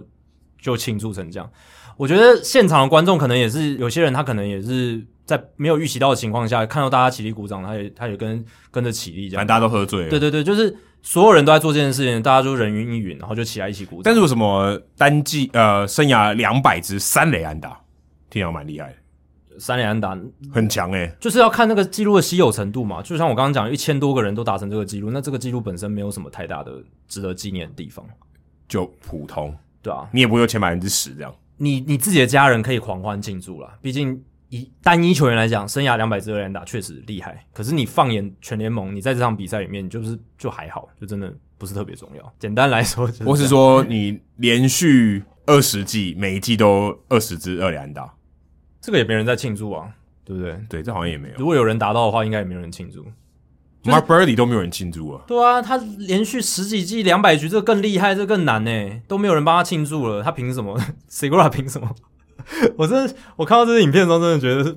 满头问号，真的是黑人问号。那哎、样那我样觉得搞不好真的有一些其他的事情、欸、就是知道啊这搞不好两百支二垒安打对他特别有意义。对他啊特别有意义之类的，因为他反应很快，他一打他一上来之后，他甚至还趴在哦，不地过上，不对，不过那个二垒安打他扑的蛮漂亮的，对对啊这倒是真的。那个二垒安打他上二垒是蛮漂亮的因，为那个不是典型的那种就是左右外野之间一直滚到全垒打墙，不是那样的，他是其实蛮短的一直安打，然后他奋力跑上二垒这样子，所以 stretch double 啦。对啊，是一个 hustle double，对、hustle double 跑跑来也不错，但是我想讲的是他啪一扑上二垒，他就马上说我要球，我要球，他甚至还没有喘口气，他就我要球，我要球，应该是对他特别有意义。还不是说我要辅助判决，但 Segura 他确实也不容易啊，他二零一四年好像丧子吧，我记得就是他小孩好像去世，然后他有一阵子很低潮，就是因为跟那个有关系。然后不是离开水手就好了。对，然后他后来能打成这样也不容易啦，所以可能跟对对他个人来讲有一些嘖指标性的意义吧，对啊？但也是恭喜他啦，剩下第两百支的二垒安打。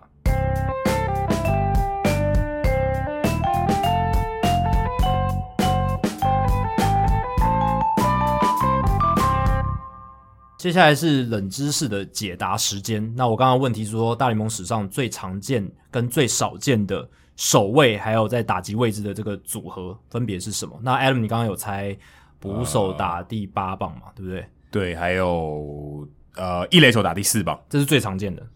我觉得啦。最少见的嘞。你你你刚刚好像没有讲最少哎、见，对我刚好没有，现在来猜啊，好捕手打第一棒，捕手打第一棒，然后还这最不合，我台湾说我觉得最不合理，因好。为你不你没有投手嘛，那现在答案揭晓，你答对了。其实最少见的就是捕手打第一棒，嗯这个，Jason Kendall 可能就不同意，对， 不，Jason Kano 算是呃、那个速度不错的捕手嘛，还有 JT Realmuto，但 r e m u t o 也没打第一棒哦。比较少了，他应该打过，但是也也是比较少。但是那个 Mitch Garver 好像常常打第一棒，嗯哦，对对对对双城队 g o v e r 蛮常打第一棒，，对，双城队的那个调度很奇怪。然后这个捕手打第一棒，这个在大联盟史上占这个就是有出现这样子安排的比赛比例是百分之零点二七，哦，嗯很少很少的比赛，一千场比赛才哎一千场比赛才两次两次而已，两三三次左右，二点七场嘛，就二点七场，这是很少嗯哇一。千场只有三场哦。第二少的是一垒手打第九棒，诶这个也蛮蛮合理嘛，一垒手打第九棒很少见，真的很少见。 James Loney 对，我是我也是想到 James Loney，对吧、所以这也很少见。然后还有 DH 打第九棒，右外野手打第九棒，左外野手打第九棒，这些都比例非常少，就是算，哦，右外野手打第九棒，我觉得觉得还算相对合理一点。但他也是比例算非常低，只有呃百分之一的比赛，百分之一的比赛。接下来就是看最常见的，最常见的话，捕手打第八棒。哎、你还真的猜对了，哦对啊，我猜对，我两个都命中哎、对，蛮两个都命中，蛮厉害的，真的蛮厉害的。这这尝试啊，这不是这对我来讲已经不是猜了、欸，而且比例很高、哦，百分之四十一点四三呢，比第二名百分之二十八点九的这个 DH 打第四棒还要高了十三个百分点，其实是算多非常多。哎、可是你样，你这个这个百分比就是它的基数，那你这样投手打第第九棒的时候，捕手打第八棒是非常合理的事情、欸对啊，所以这样有点把它垫高了，有有一点啦，对对对对对，因为当他国联对对，这是这是确实对，有因为垫高。因为你原本是九分之一的机会，现在变八分之对一，对对对就提高蛮多的。对对对，这个当然也是有垫高，所以这个会特别高是这个原因啦。但是我觉得你就算把它抽掉，它还它的比例还是非常非常嗯高，把这个因素抽掉，它的比例还是非常非常高。然后再来还有一个很常见的就是中外野手打第一棒，哎、刚刚有讲啊，对，百分之二十八点一，对，哦这个也是比例很高。一垒手打第四棒，在第四名，百分之二十七，所以其实你都有命中，其实你大家如果平常在打合并的垒球， 我想这都哦是个这样排的。 不是我想这个就也蛮合理的、啊，对就大部分情况真的都是这样。啊对，那我接下来讲一下各守卫他在哪打线哪一个棒次排最多比例。捕手就是我刚刚讲了嘛，第八棒；一垒手就是第四棒，然后二垒手是第二棒，百分之二十四。嗯，然后三垒手的话是第六棒，三垒手是第六棒，游击手的话是第八棒，百分之二十三点六五，然后左外野手是第四棒，通常都会再出现在那里，然后中外野手第一棒啊，右外野手的话是第三棒，然后呢 DH 也是第四棒，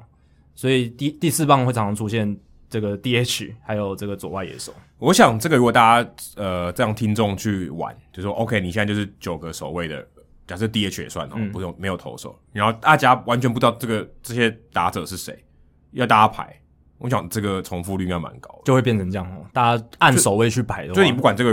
先这个啊先不管人对啊，对不管这个人是谁，然后从你就守卫性质去判断、嗯，应该说你用所谓的刻板印象去看，对哦，不管那个人是谁，去分，我想大部分呃，可能很高三分之一的人会是一样的答案，对啊我觉得应该应该有这个机会，对吧、像二垒手会第二棒，其实这个有点是反映了比较早期棒球的，有点不是现现代棒球的趋势。早期棒球就是那种二垒手那种短小精悍的，就是传球臂力不强，他通常是那种助攻型的角色，什么 David Eckstein，对不对？像 David Fletcher， David Fletcher，但他现在打第一棒啊，对，生涯早期的 Altuve 某种程度上也是，就是很短枪，然后助攻型的角色，可以短打，可以上垒那种。那所以这种二垒手比较多摆在第二棒，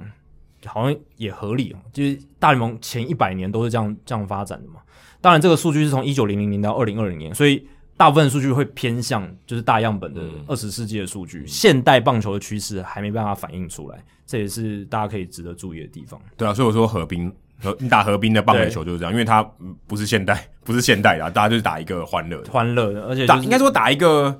呃常态分布，对对对对对对对，最大家就是打一个常态分布，最一般的一个情 况，这样子，就是我觉得就非常合理啊，这真就真的就是这样子。所以没有什么意外的情况，就是这个客观的数据算是佐证了我们的刻板印象。虽然但也不能讲说冷知识，但是尝试，但是你要知道数据方面的话，可能就冷知就识就蛮冷的。对我听到的时候是觉得说，诶，算印证了我印象，蛮合理的但但蛮蛮有趣的啦，真的蛮有趣的。好，接下来进行本周的人物我来讲单元，Adam 这个礼拜要介绍谁？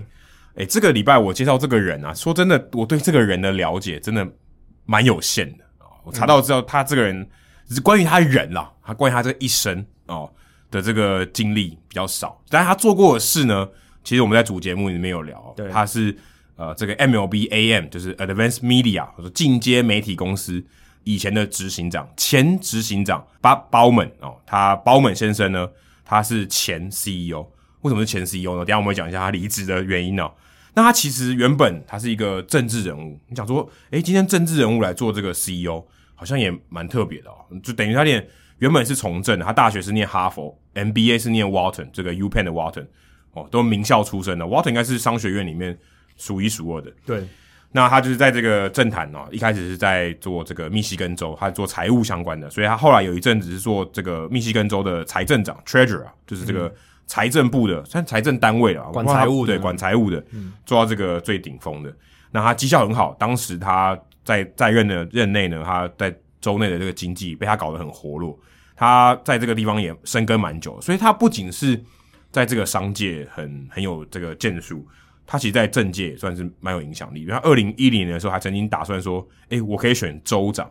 代表说他其实他在地方的势力还是蛮不错的。可是我们今天要讲的，并不是他在这个政治方面的这个影响力，他在两千年的时候，那个时候就是二十一年前，对，他接受当时的这个联盟主席巴西利的这个邀请啊，也算是指派啦，就说，哎、我们现在要成立一家 MLB AM 这家公司，进阶媒体公司，你有没有兴趣来这个当这个指挥的这个人对，来当 CEO？哎、我我不知道当时他这个我查不到历史资料啊，就是不知道我们当时他会答应，因为他毕竟不是搞这种科技公司的，也不是做数位媒体也不做数位媒体，他也不是媒体人，他是一个政界人士。就他就接下来了，就是说，哎、这个 Cilic 想要做一些事情啊，想要说，哎、我们来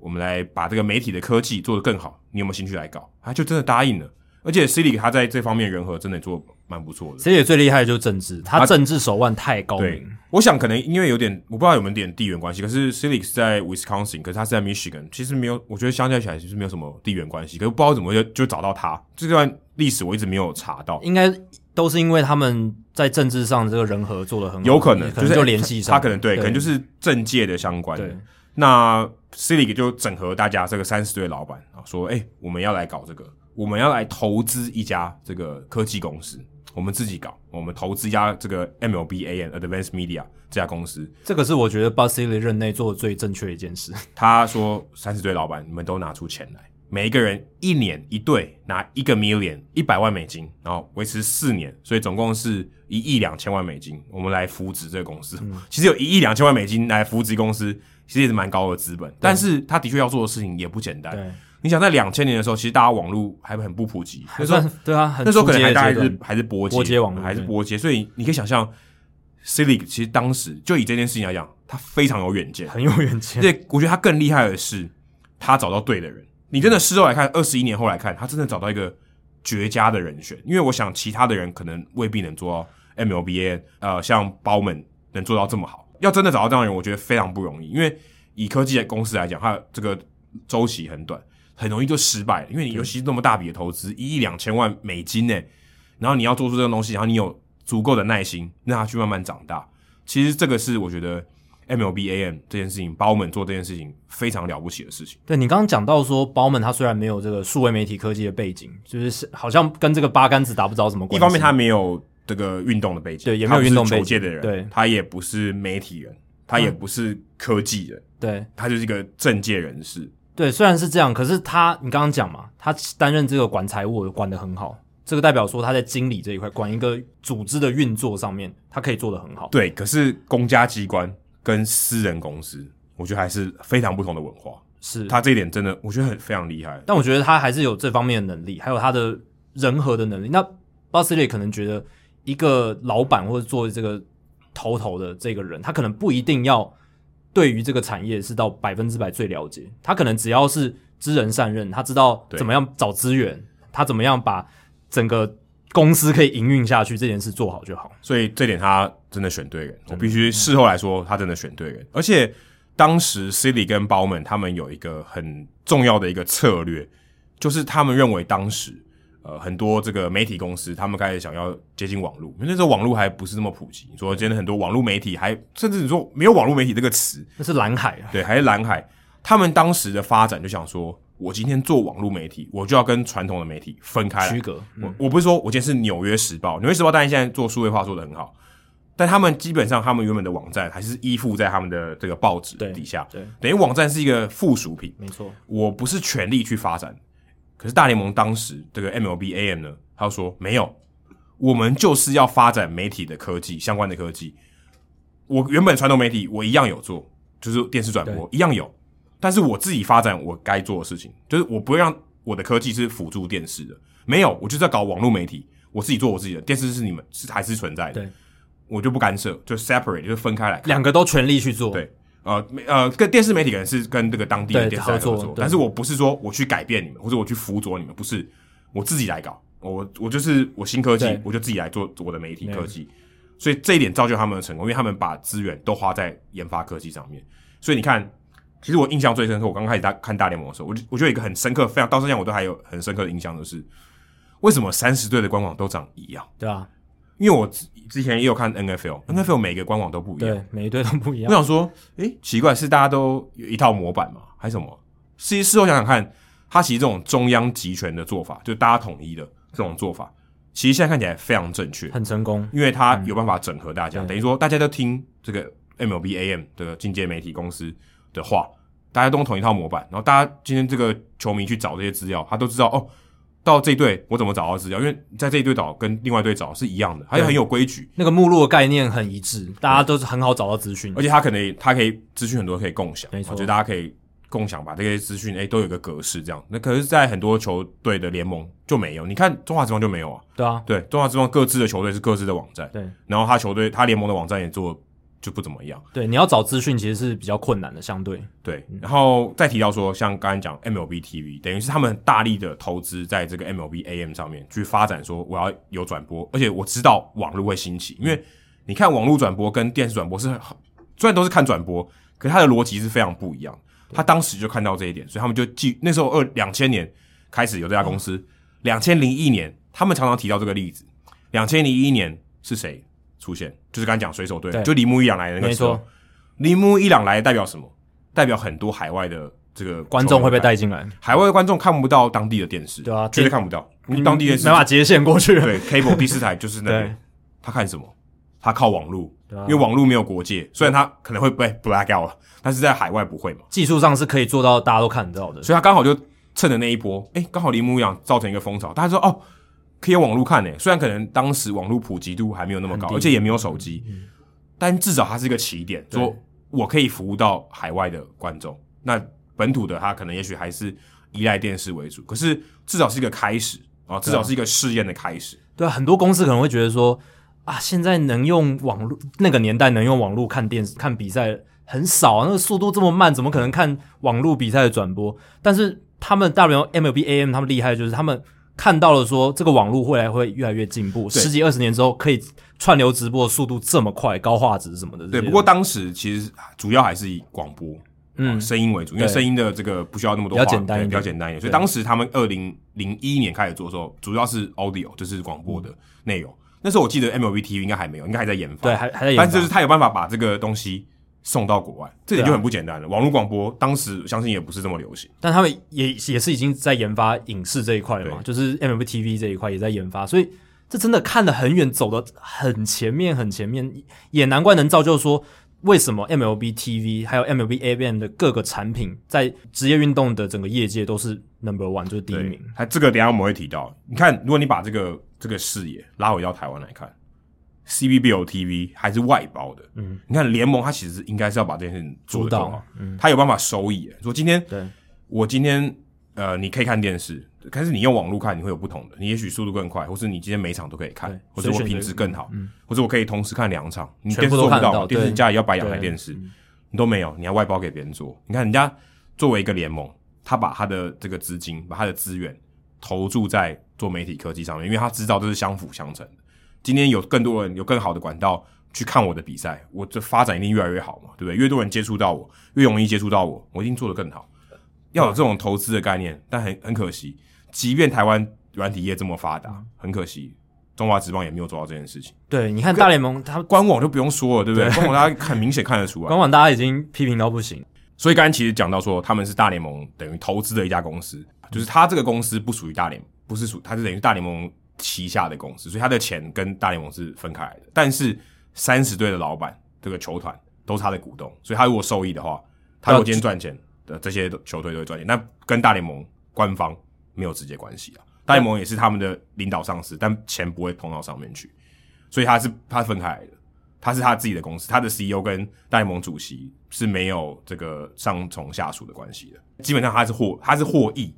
但他并没有钱的收益不算在他这边。 OK，对，所以不太一样。所以它 M MLB N 等于是他们投资的一家新创公司，等于说有点像是 b a s i l i 然后说，哎、我们要成立一家公司，我来主导，然后你来当 E CEO，然后其他这些三十多个球队每个人拿百分之三点三的股份，嗯像是这样的情况。所以它基本上它不属于大联盟体系下面，它等于说它是大联盟。呃，堂哥哦， 这种概念啊，不是他真的，他他下面的孩子这样，并不不能不能这样算是。所以刚才其实讲到说，他们是大联盟等于投资的一家公司，而且他们是在纽约，但是他们其实活得很像戏骨公司，因为他们在科技方面是很领很先，先进啊。而且他算是很低调。他因为你知道，在纽约，他们不像戏谷有一个很大的聚落啊，就告诉你说这个呃北加州啊、哦，这个戏谷圣侯塞这个地方或南湾的这个地方是有很多科技公司群聚，它其实没有。如果大家有去过纽约的话，你可能去 Chelsea Market，你可能吃过龙虾，但 MLB AN 的总部、MLB.com 的总部就在楼上。对，有个电梯可以上去，它电梯就有那个 logo 在上面。我有去过，我很幸运，我有去过，因为之前参加 Fan Cave 的活动的时候，他们有带我们参上去参观，所以那个时候其实那个 MLB.com 就是 MLBAN，其实是我的 dream job。我因为我自己背景是工程师，所以我其实那个时候真的还蛮想要去做这件事情，但很可惜，我那当时的技术不到啊、也没有这个机会。但我现在其实想起来，我还还是可以去做，但是现在觉得可能体力方面不太行了，三十几岁要。啊，再跟二十几岁的小伙子一样去做这种工程师日以继夜的工作，我觉得是有点难啊。不过回到这个他们的这个产品面，我觉得 MLBN 他们的科技方面，他们真的是做的很好。如果你以一个媒体公司来看，虽然他们不不把他们自己定义为媒体公司，所以他们叫 Advanced Media，但他们其实是一个科技公司。但他们在影像的串流啊，还有在手机的 App，就是做手机的服务上面，他们其实都做的蛮好。再如果大家可能 maybe 你可能十五年前开始看大联盟，你会发现它每一年它的官网都在改变，都都在改版，每一年都长得不太一样，甚至可以说今年跟去年就不太一样。每一年都不太一样，你会都会感觉到很有感啊，对，你就发现它越来越好。这个也是我我们之前前面主节目聊到，它为什么会越来越吸引到越来越多人，我觉得这有关系，它更新一直对，也让你觉得说，OK，他有在做事，对啊然后而且可优能化可能越改越好。你看现在大联盟官网，以前呃，我现在最有印象的是你你以前打开这个官网，它可能有影片，可是你要点，现在不会它自己播，所以你可以少了一个步骤。假设这样这种，虽然我自己觉得这个功能有点烦，但是它它它是开无声 嘛，所以你还是可以看得到。假设它有一些改变啊，总是你可以看到一些对东对西。对所以我觉得他对于球迷来讲，他你会觉得他每一年每一个球季他都有新的东西。除了这个之外呢，其实这个 MLB AM 这个公司，包们他也很有远见，他知道说这个技术哦，只有我只提供给大联盟用，好像有点可惜，所以他其实帮助很多其他的媒体公司或者联盟，他把这个科技卖出去，就我们讲白牌的，他就没告诉你说哦，这是 MLB AM 开发，没有，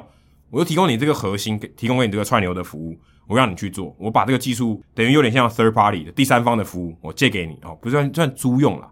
就我跟你合作。像 HBO，HBO 有很多这个 OTT 的服务，还有像 WWE 这个摔角联盟，还有 NHL 他们的转播都找他们合作，所以其实他们背后啊这个串流的服务都是找 MLB AM 去合作的，所以他也因此可以赚到蛮多的钱。光这家公司啊、哦，它不管是呃其他的收益，可能例如像你订 MLB TV 的收益，还有你把这个白牌科技卖给别人。二零一四年我查到它的营收就已经八亿了，刚才讲资本额是一亿两千万，那是最一开始二十年前，所以其实真的蛮厉害的。而且它有多厉害呢？它不但说它的技术很顶尖，它的效率也很顶尖。因为 HBO 曾经有考虑说，呃，我的 OTT 我要自己做，我抓三年花九亿美金把这个 OTT 做好。大联盟 AM 就是 MLB AM 跟他说不用，你给我六个月五千万我就搞定，因为他们技术已经很前面，省多少钱？时间只用了时间只用了六分之一，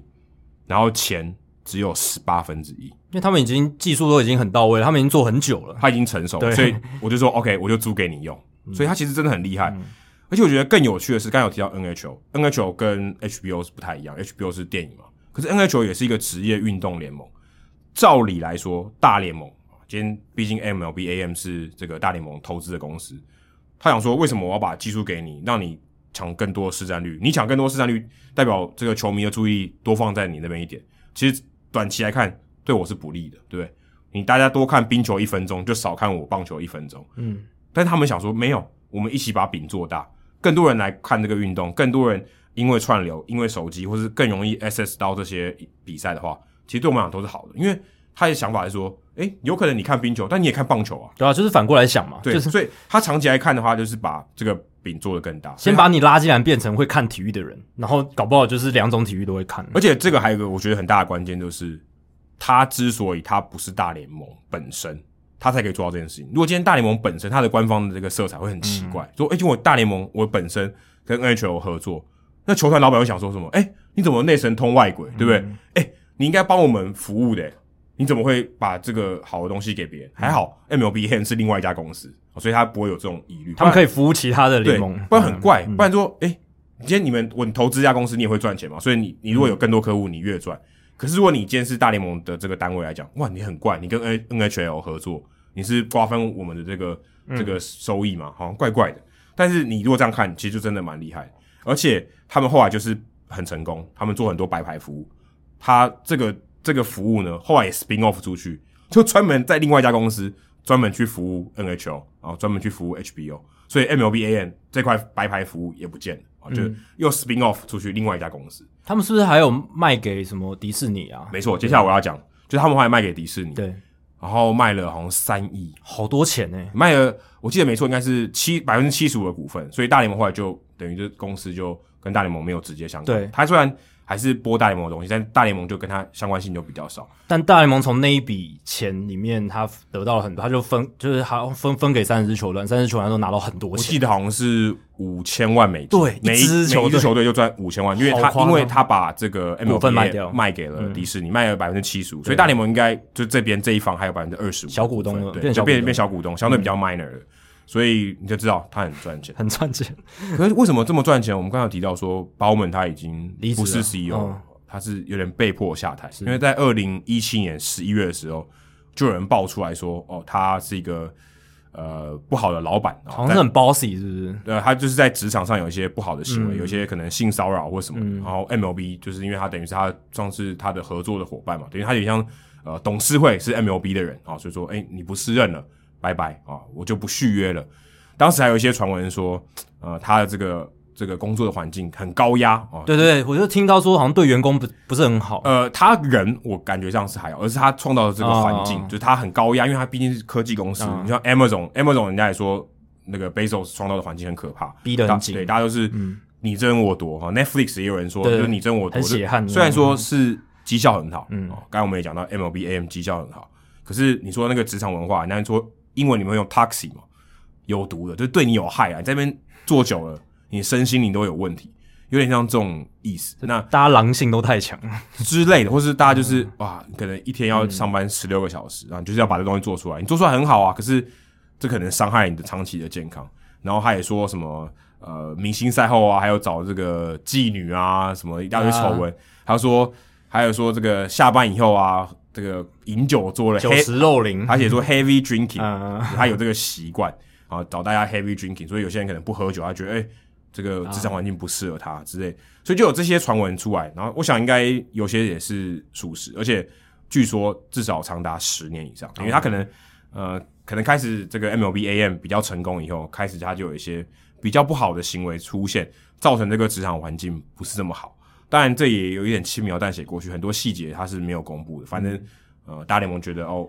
你就不适任了啊。即便你做的很好，我觉得这个要止血。反正我们后来也卖掉了嘛，对不对？就就不续任了。这个水很深啊，对， 所以保美他其实在这方面，其实大家如果要看 MLB TV，应该是要感谢他哦。他有哎、他的 CEO 做了十七年，嗯对啊刚才讲说二很久零一七年才离开一家公司，他公司可以做十七年，从开始一直做到十七年，然后做的这么成功，也是个不简单的角色。对，但是它也有反面的部分，对，以科技公司的角度来看，它在这个事业上是很成功。你说为人，呃，另外一回事啊。Amazon 大家也觉得对啊 Amazon 很成功，你说 Bezos 他创造的工作环境是不是大家向往的？也不一定。对啊，但是我觉得至少在这件事情上面，包们他是很值得肯定，而且你也要感谢他，你才有这些东西可以看。搞不好其实大联盟他也觉得说，诶、我也蛮怀疑的哦，投资这么多钱到底会不会成功？对啊就是他有远见，他愿意执行，执行到位，你才有这些东西可以看。不然搞不好到现在科技还很落后。对，有远见，找到对的人，然后执行下去，都在对的道路上，然后才能发展成这个 MLB A N 的王国。对你回头看，其实他抓住了几个点啊。第一个是影音，第二个是手机，这两个其实都很重要，嗯对因为频宽变大了，大家可以看影片。对，以前不行嘛，他有抓住的说我要发展影片，因为我知道屏幕会变大，我知道科技会慢慢变好，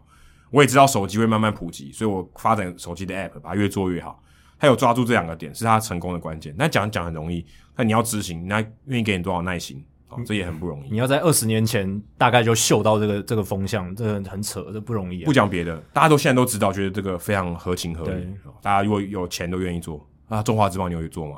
你只你光这样想就知道，也不是每个人都愿意做的，好不好？嗯对、有啊，些人觉得不需要啊，对不对？或者有一些挚爱难行的地方，一对些啊政治力或者所什以么的，他对至少都有排除掉，对至少这些执有东西有执行下去，其实是一件对棒球迷来讲其实蛮伟大的，真。的，因为其实巴斯里他为人诟病的事情很多嘛，什么禁药年代啊一些东西，但是他做的最好的地方就是他让呃三十支球队的老板是团结的，他统合了这些老板做了很多大联盟一起在做的事情。这个光这一点，其实过去二十年来大联盟的非要性的成长，就是 b o s i l i 的功劳，某种程度上要记账一笔啦。对，你看北美其他的三大职业运动，哎、大联盟这一方面绝对是第一名，对，你就要绝对感谢包门跟 s u l i 他们有远见，哎、这个大家都可以做、哎，嗯，大家也没有说你不能做，也对啊不是说只有棒球可以这样做，可是只有他们发展的这么好对，啊哪一家公司、哪一个联盟可以成立这种媒体科技公司，然后做的这么成功？对啊，没有，而且也要庆幸有 MLBAM，不然棒球的地位可能又更对吧、啊？弱势哎、了。 s t a t c a s t 那些都是 MLB AM 对啊做的都是我们延刚伸刚还没有讲到这些东西、耶哎对啊我们后只讲到 MLB TV，还有更多成功的产品在后面。只要是跟进阶科技有关的，其实基本上都跟就是大联盟相关的，都是跟这家公司脱不了关系。非常厉害。我们这边感谢保门，虽然你已经不是 CEO 了。好，接下来数据单元，我们刚才在主节目有聊到 Corbin Burns 哦。说真的，如果我们在节目里面没有聊到 Corbin Burns，好像有点愧对我们是 Hito 大联盟，毕竟他是这个礼拜里面最行的人物之一。，数据单元就是来照顾一下 Corbin Burns，啊，给他一点版面啦。那 Adam 其实，在那件事情发生的当下就已经在社团 PO 了，就是 Corbin Burns 他是一八九三年，就是投手球移到目前的距离六十尺六寸的这个历史以来呢，第一位在开季投出四十四三振，然后没有任何保送的一个投手。对，当时他破纪录的时候是三十六，呃三十六次，对，他现在四十次嘛，那破纪录是破 Adam Wainwright 在二零一三年三十五次的这个记录。那 Corbin Burns 现在还有机会继续刷新这个记录，因为他下个礼拜还会继续出赛嘛。然后这个记录实在非常夸张，而且其实他不只是说开季哦，其实后来发现是一个球季里面任四场比赛出赛，四十次三振，没有任何保送，这都是最最好的表现。你说任何连续市对，场任何连续四场比赛在一个球季里面。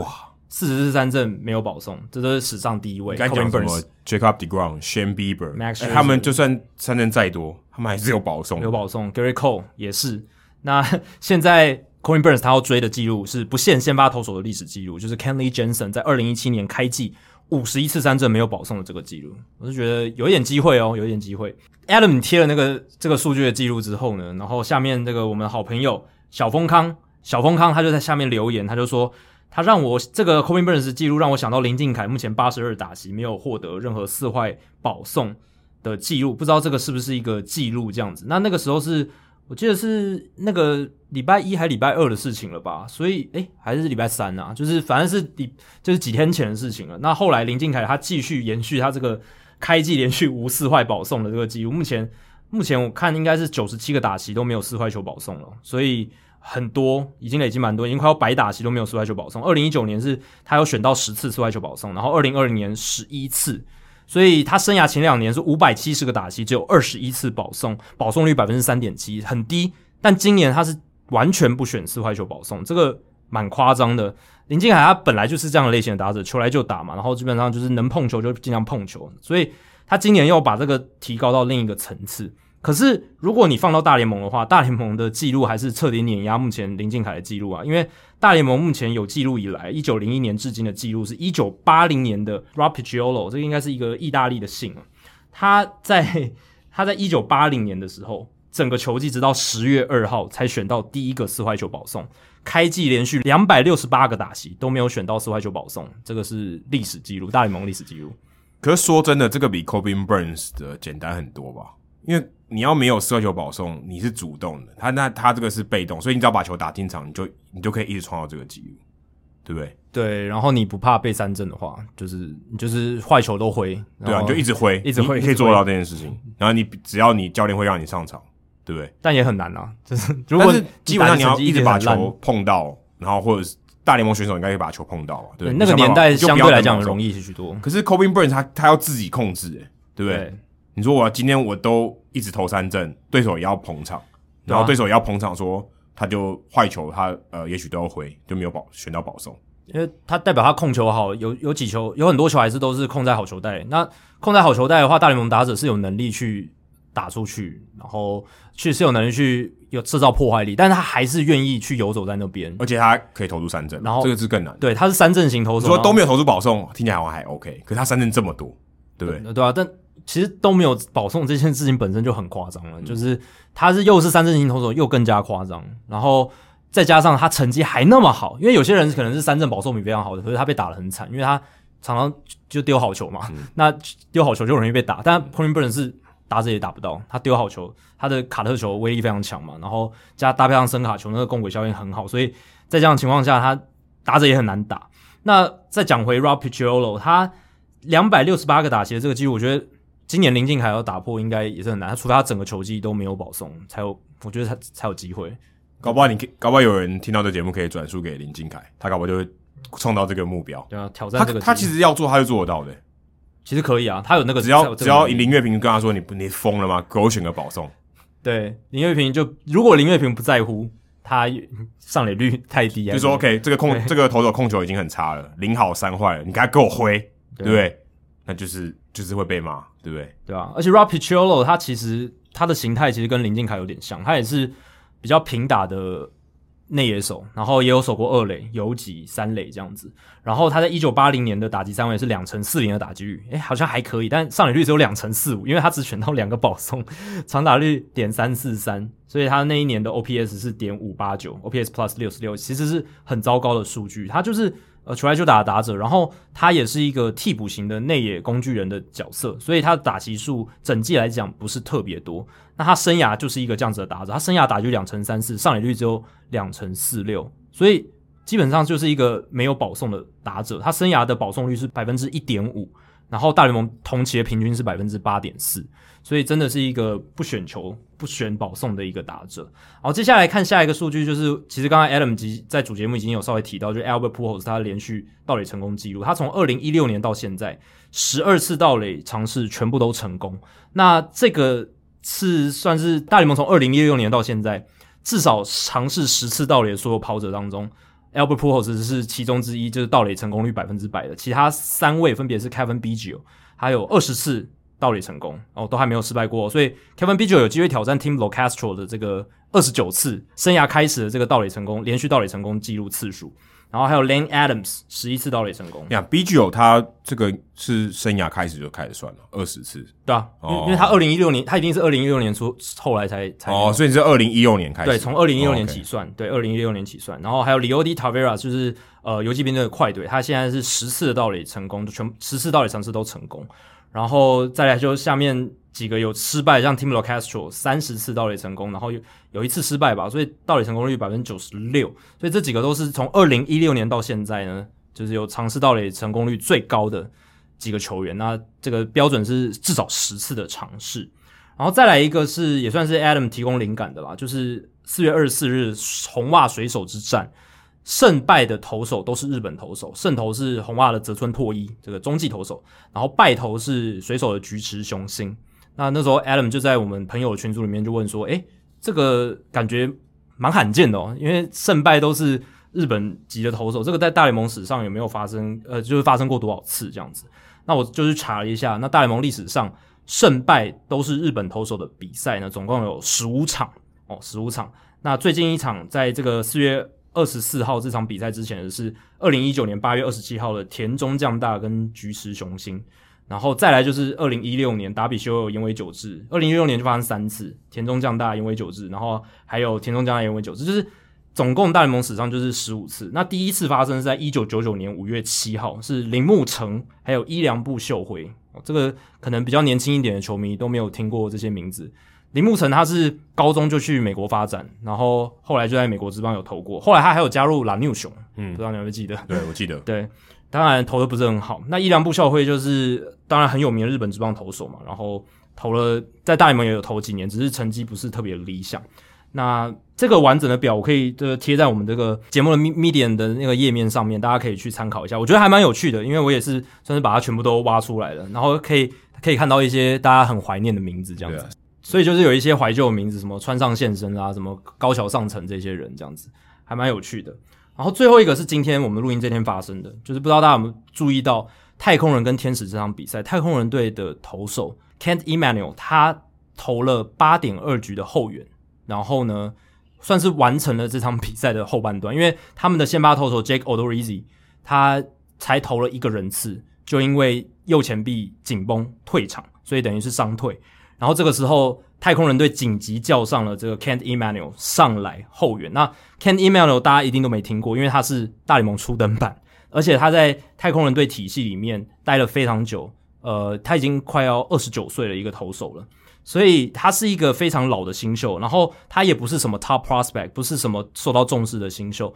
那他其实基本上就是算是也算时间到了，他在三 A 也待得够久，所以太空人队给他这个机会上来这样子。然后结果他生涯初登板就被赋予这样的任务，结果他后援完八点二局只掉两分，而且是面对天使打线哦，有大谷哦，但没有 Mike Trout 啦，但是就是也有 David Fletcher 这样子的高安打率的打者，但是他就是完成了这样的八点二局的投球，这非常非常罕见。大联盟从一九零零年以来，Emanuel 仅仅是第四位生涯初登场就后援至少八点二局的投手，这个 pitching line 就是我真的算是我这辈子第一次看到。对啊，Dustin Baker 跟你说，哎、你今天可能会长中计哦，没想到那么长，对啊，他长到八局，八点二局，他其实好像礼拜五的时候才被太空人从这个预备球员训练基地拉拉到大联盟。然后那时候他们是说啊，我们最近投手有点短缺，然后对啊你可能就是上来喝杯咖啡这样子，就是可能支援个一两场，可能不又要不过回去像这种人蛮容易在投手被打爆的时候长中计上来，或者是意外伤退，像这个对对情况下就被一但没想紧到急拉上来，一一投投八局，哎对，没有意 没有料到的是他会一投就投了八个，对啊，因为通常长中计也许四五局就蛮多的吧，对啊，已经八很局多真的很蛮离谱的，而且他是生涯初登板就投了九十 球，这很蛮少见这的。 Dusty Baker 还蛮敢用的。那我刚刚讲他第四位嘛，前三位分别是一九零七年的 Fred Smith、一九一二年的 Maury Kent，还有一九七四年的 John Montefosco，所以他也是已经超过四十多年以来的首位这样子成就的投手。所以，哇，棒球运动真的是很特别哦，就是你每天真的都可以看到一些新奇的事情发生，从来没见过的事情。 对，因为这个就很不寻常，因为不很不寻不不合常理啊。对啊嗯第一个他是第一场比赛，然后他是后援投手，不可能投那么多嘛。对，就第一场比赛如果他是初登板，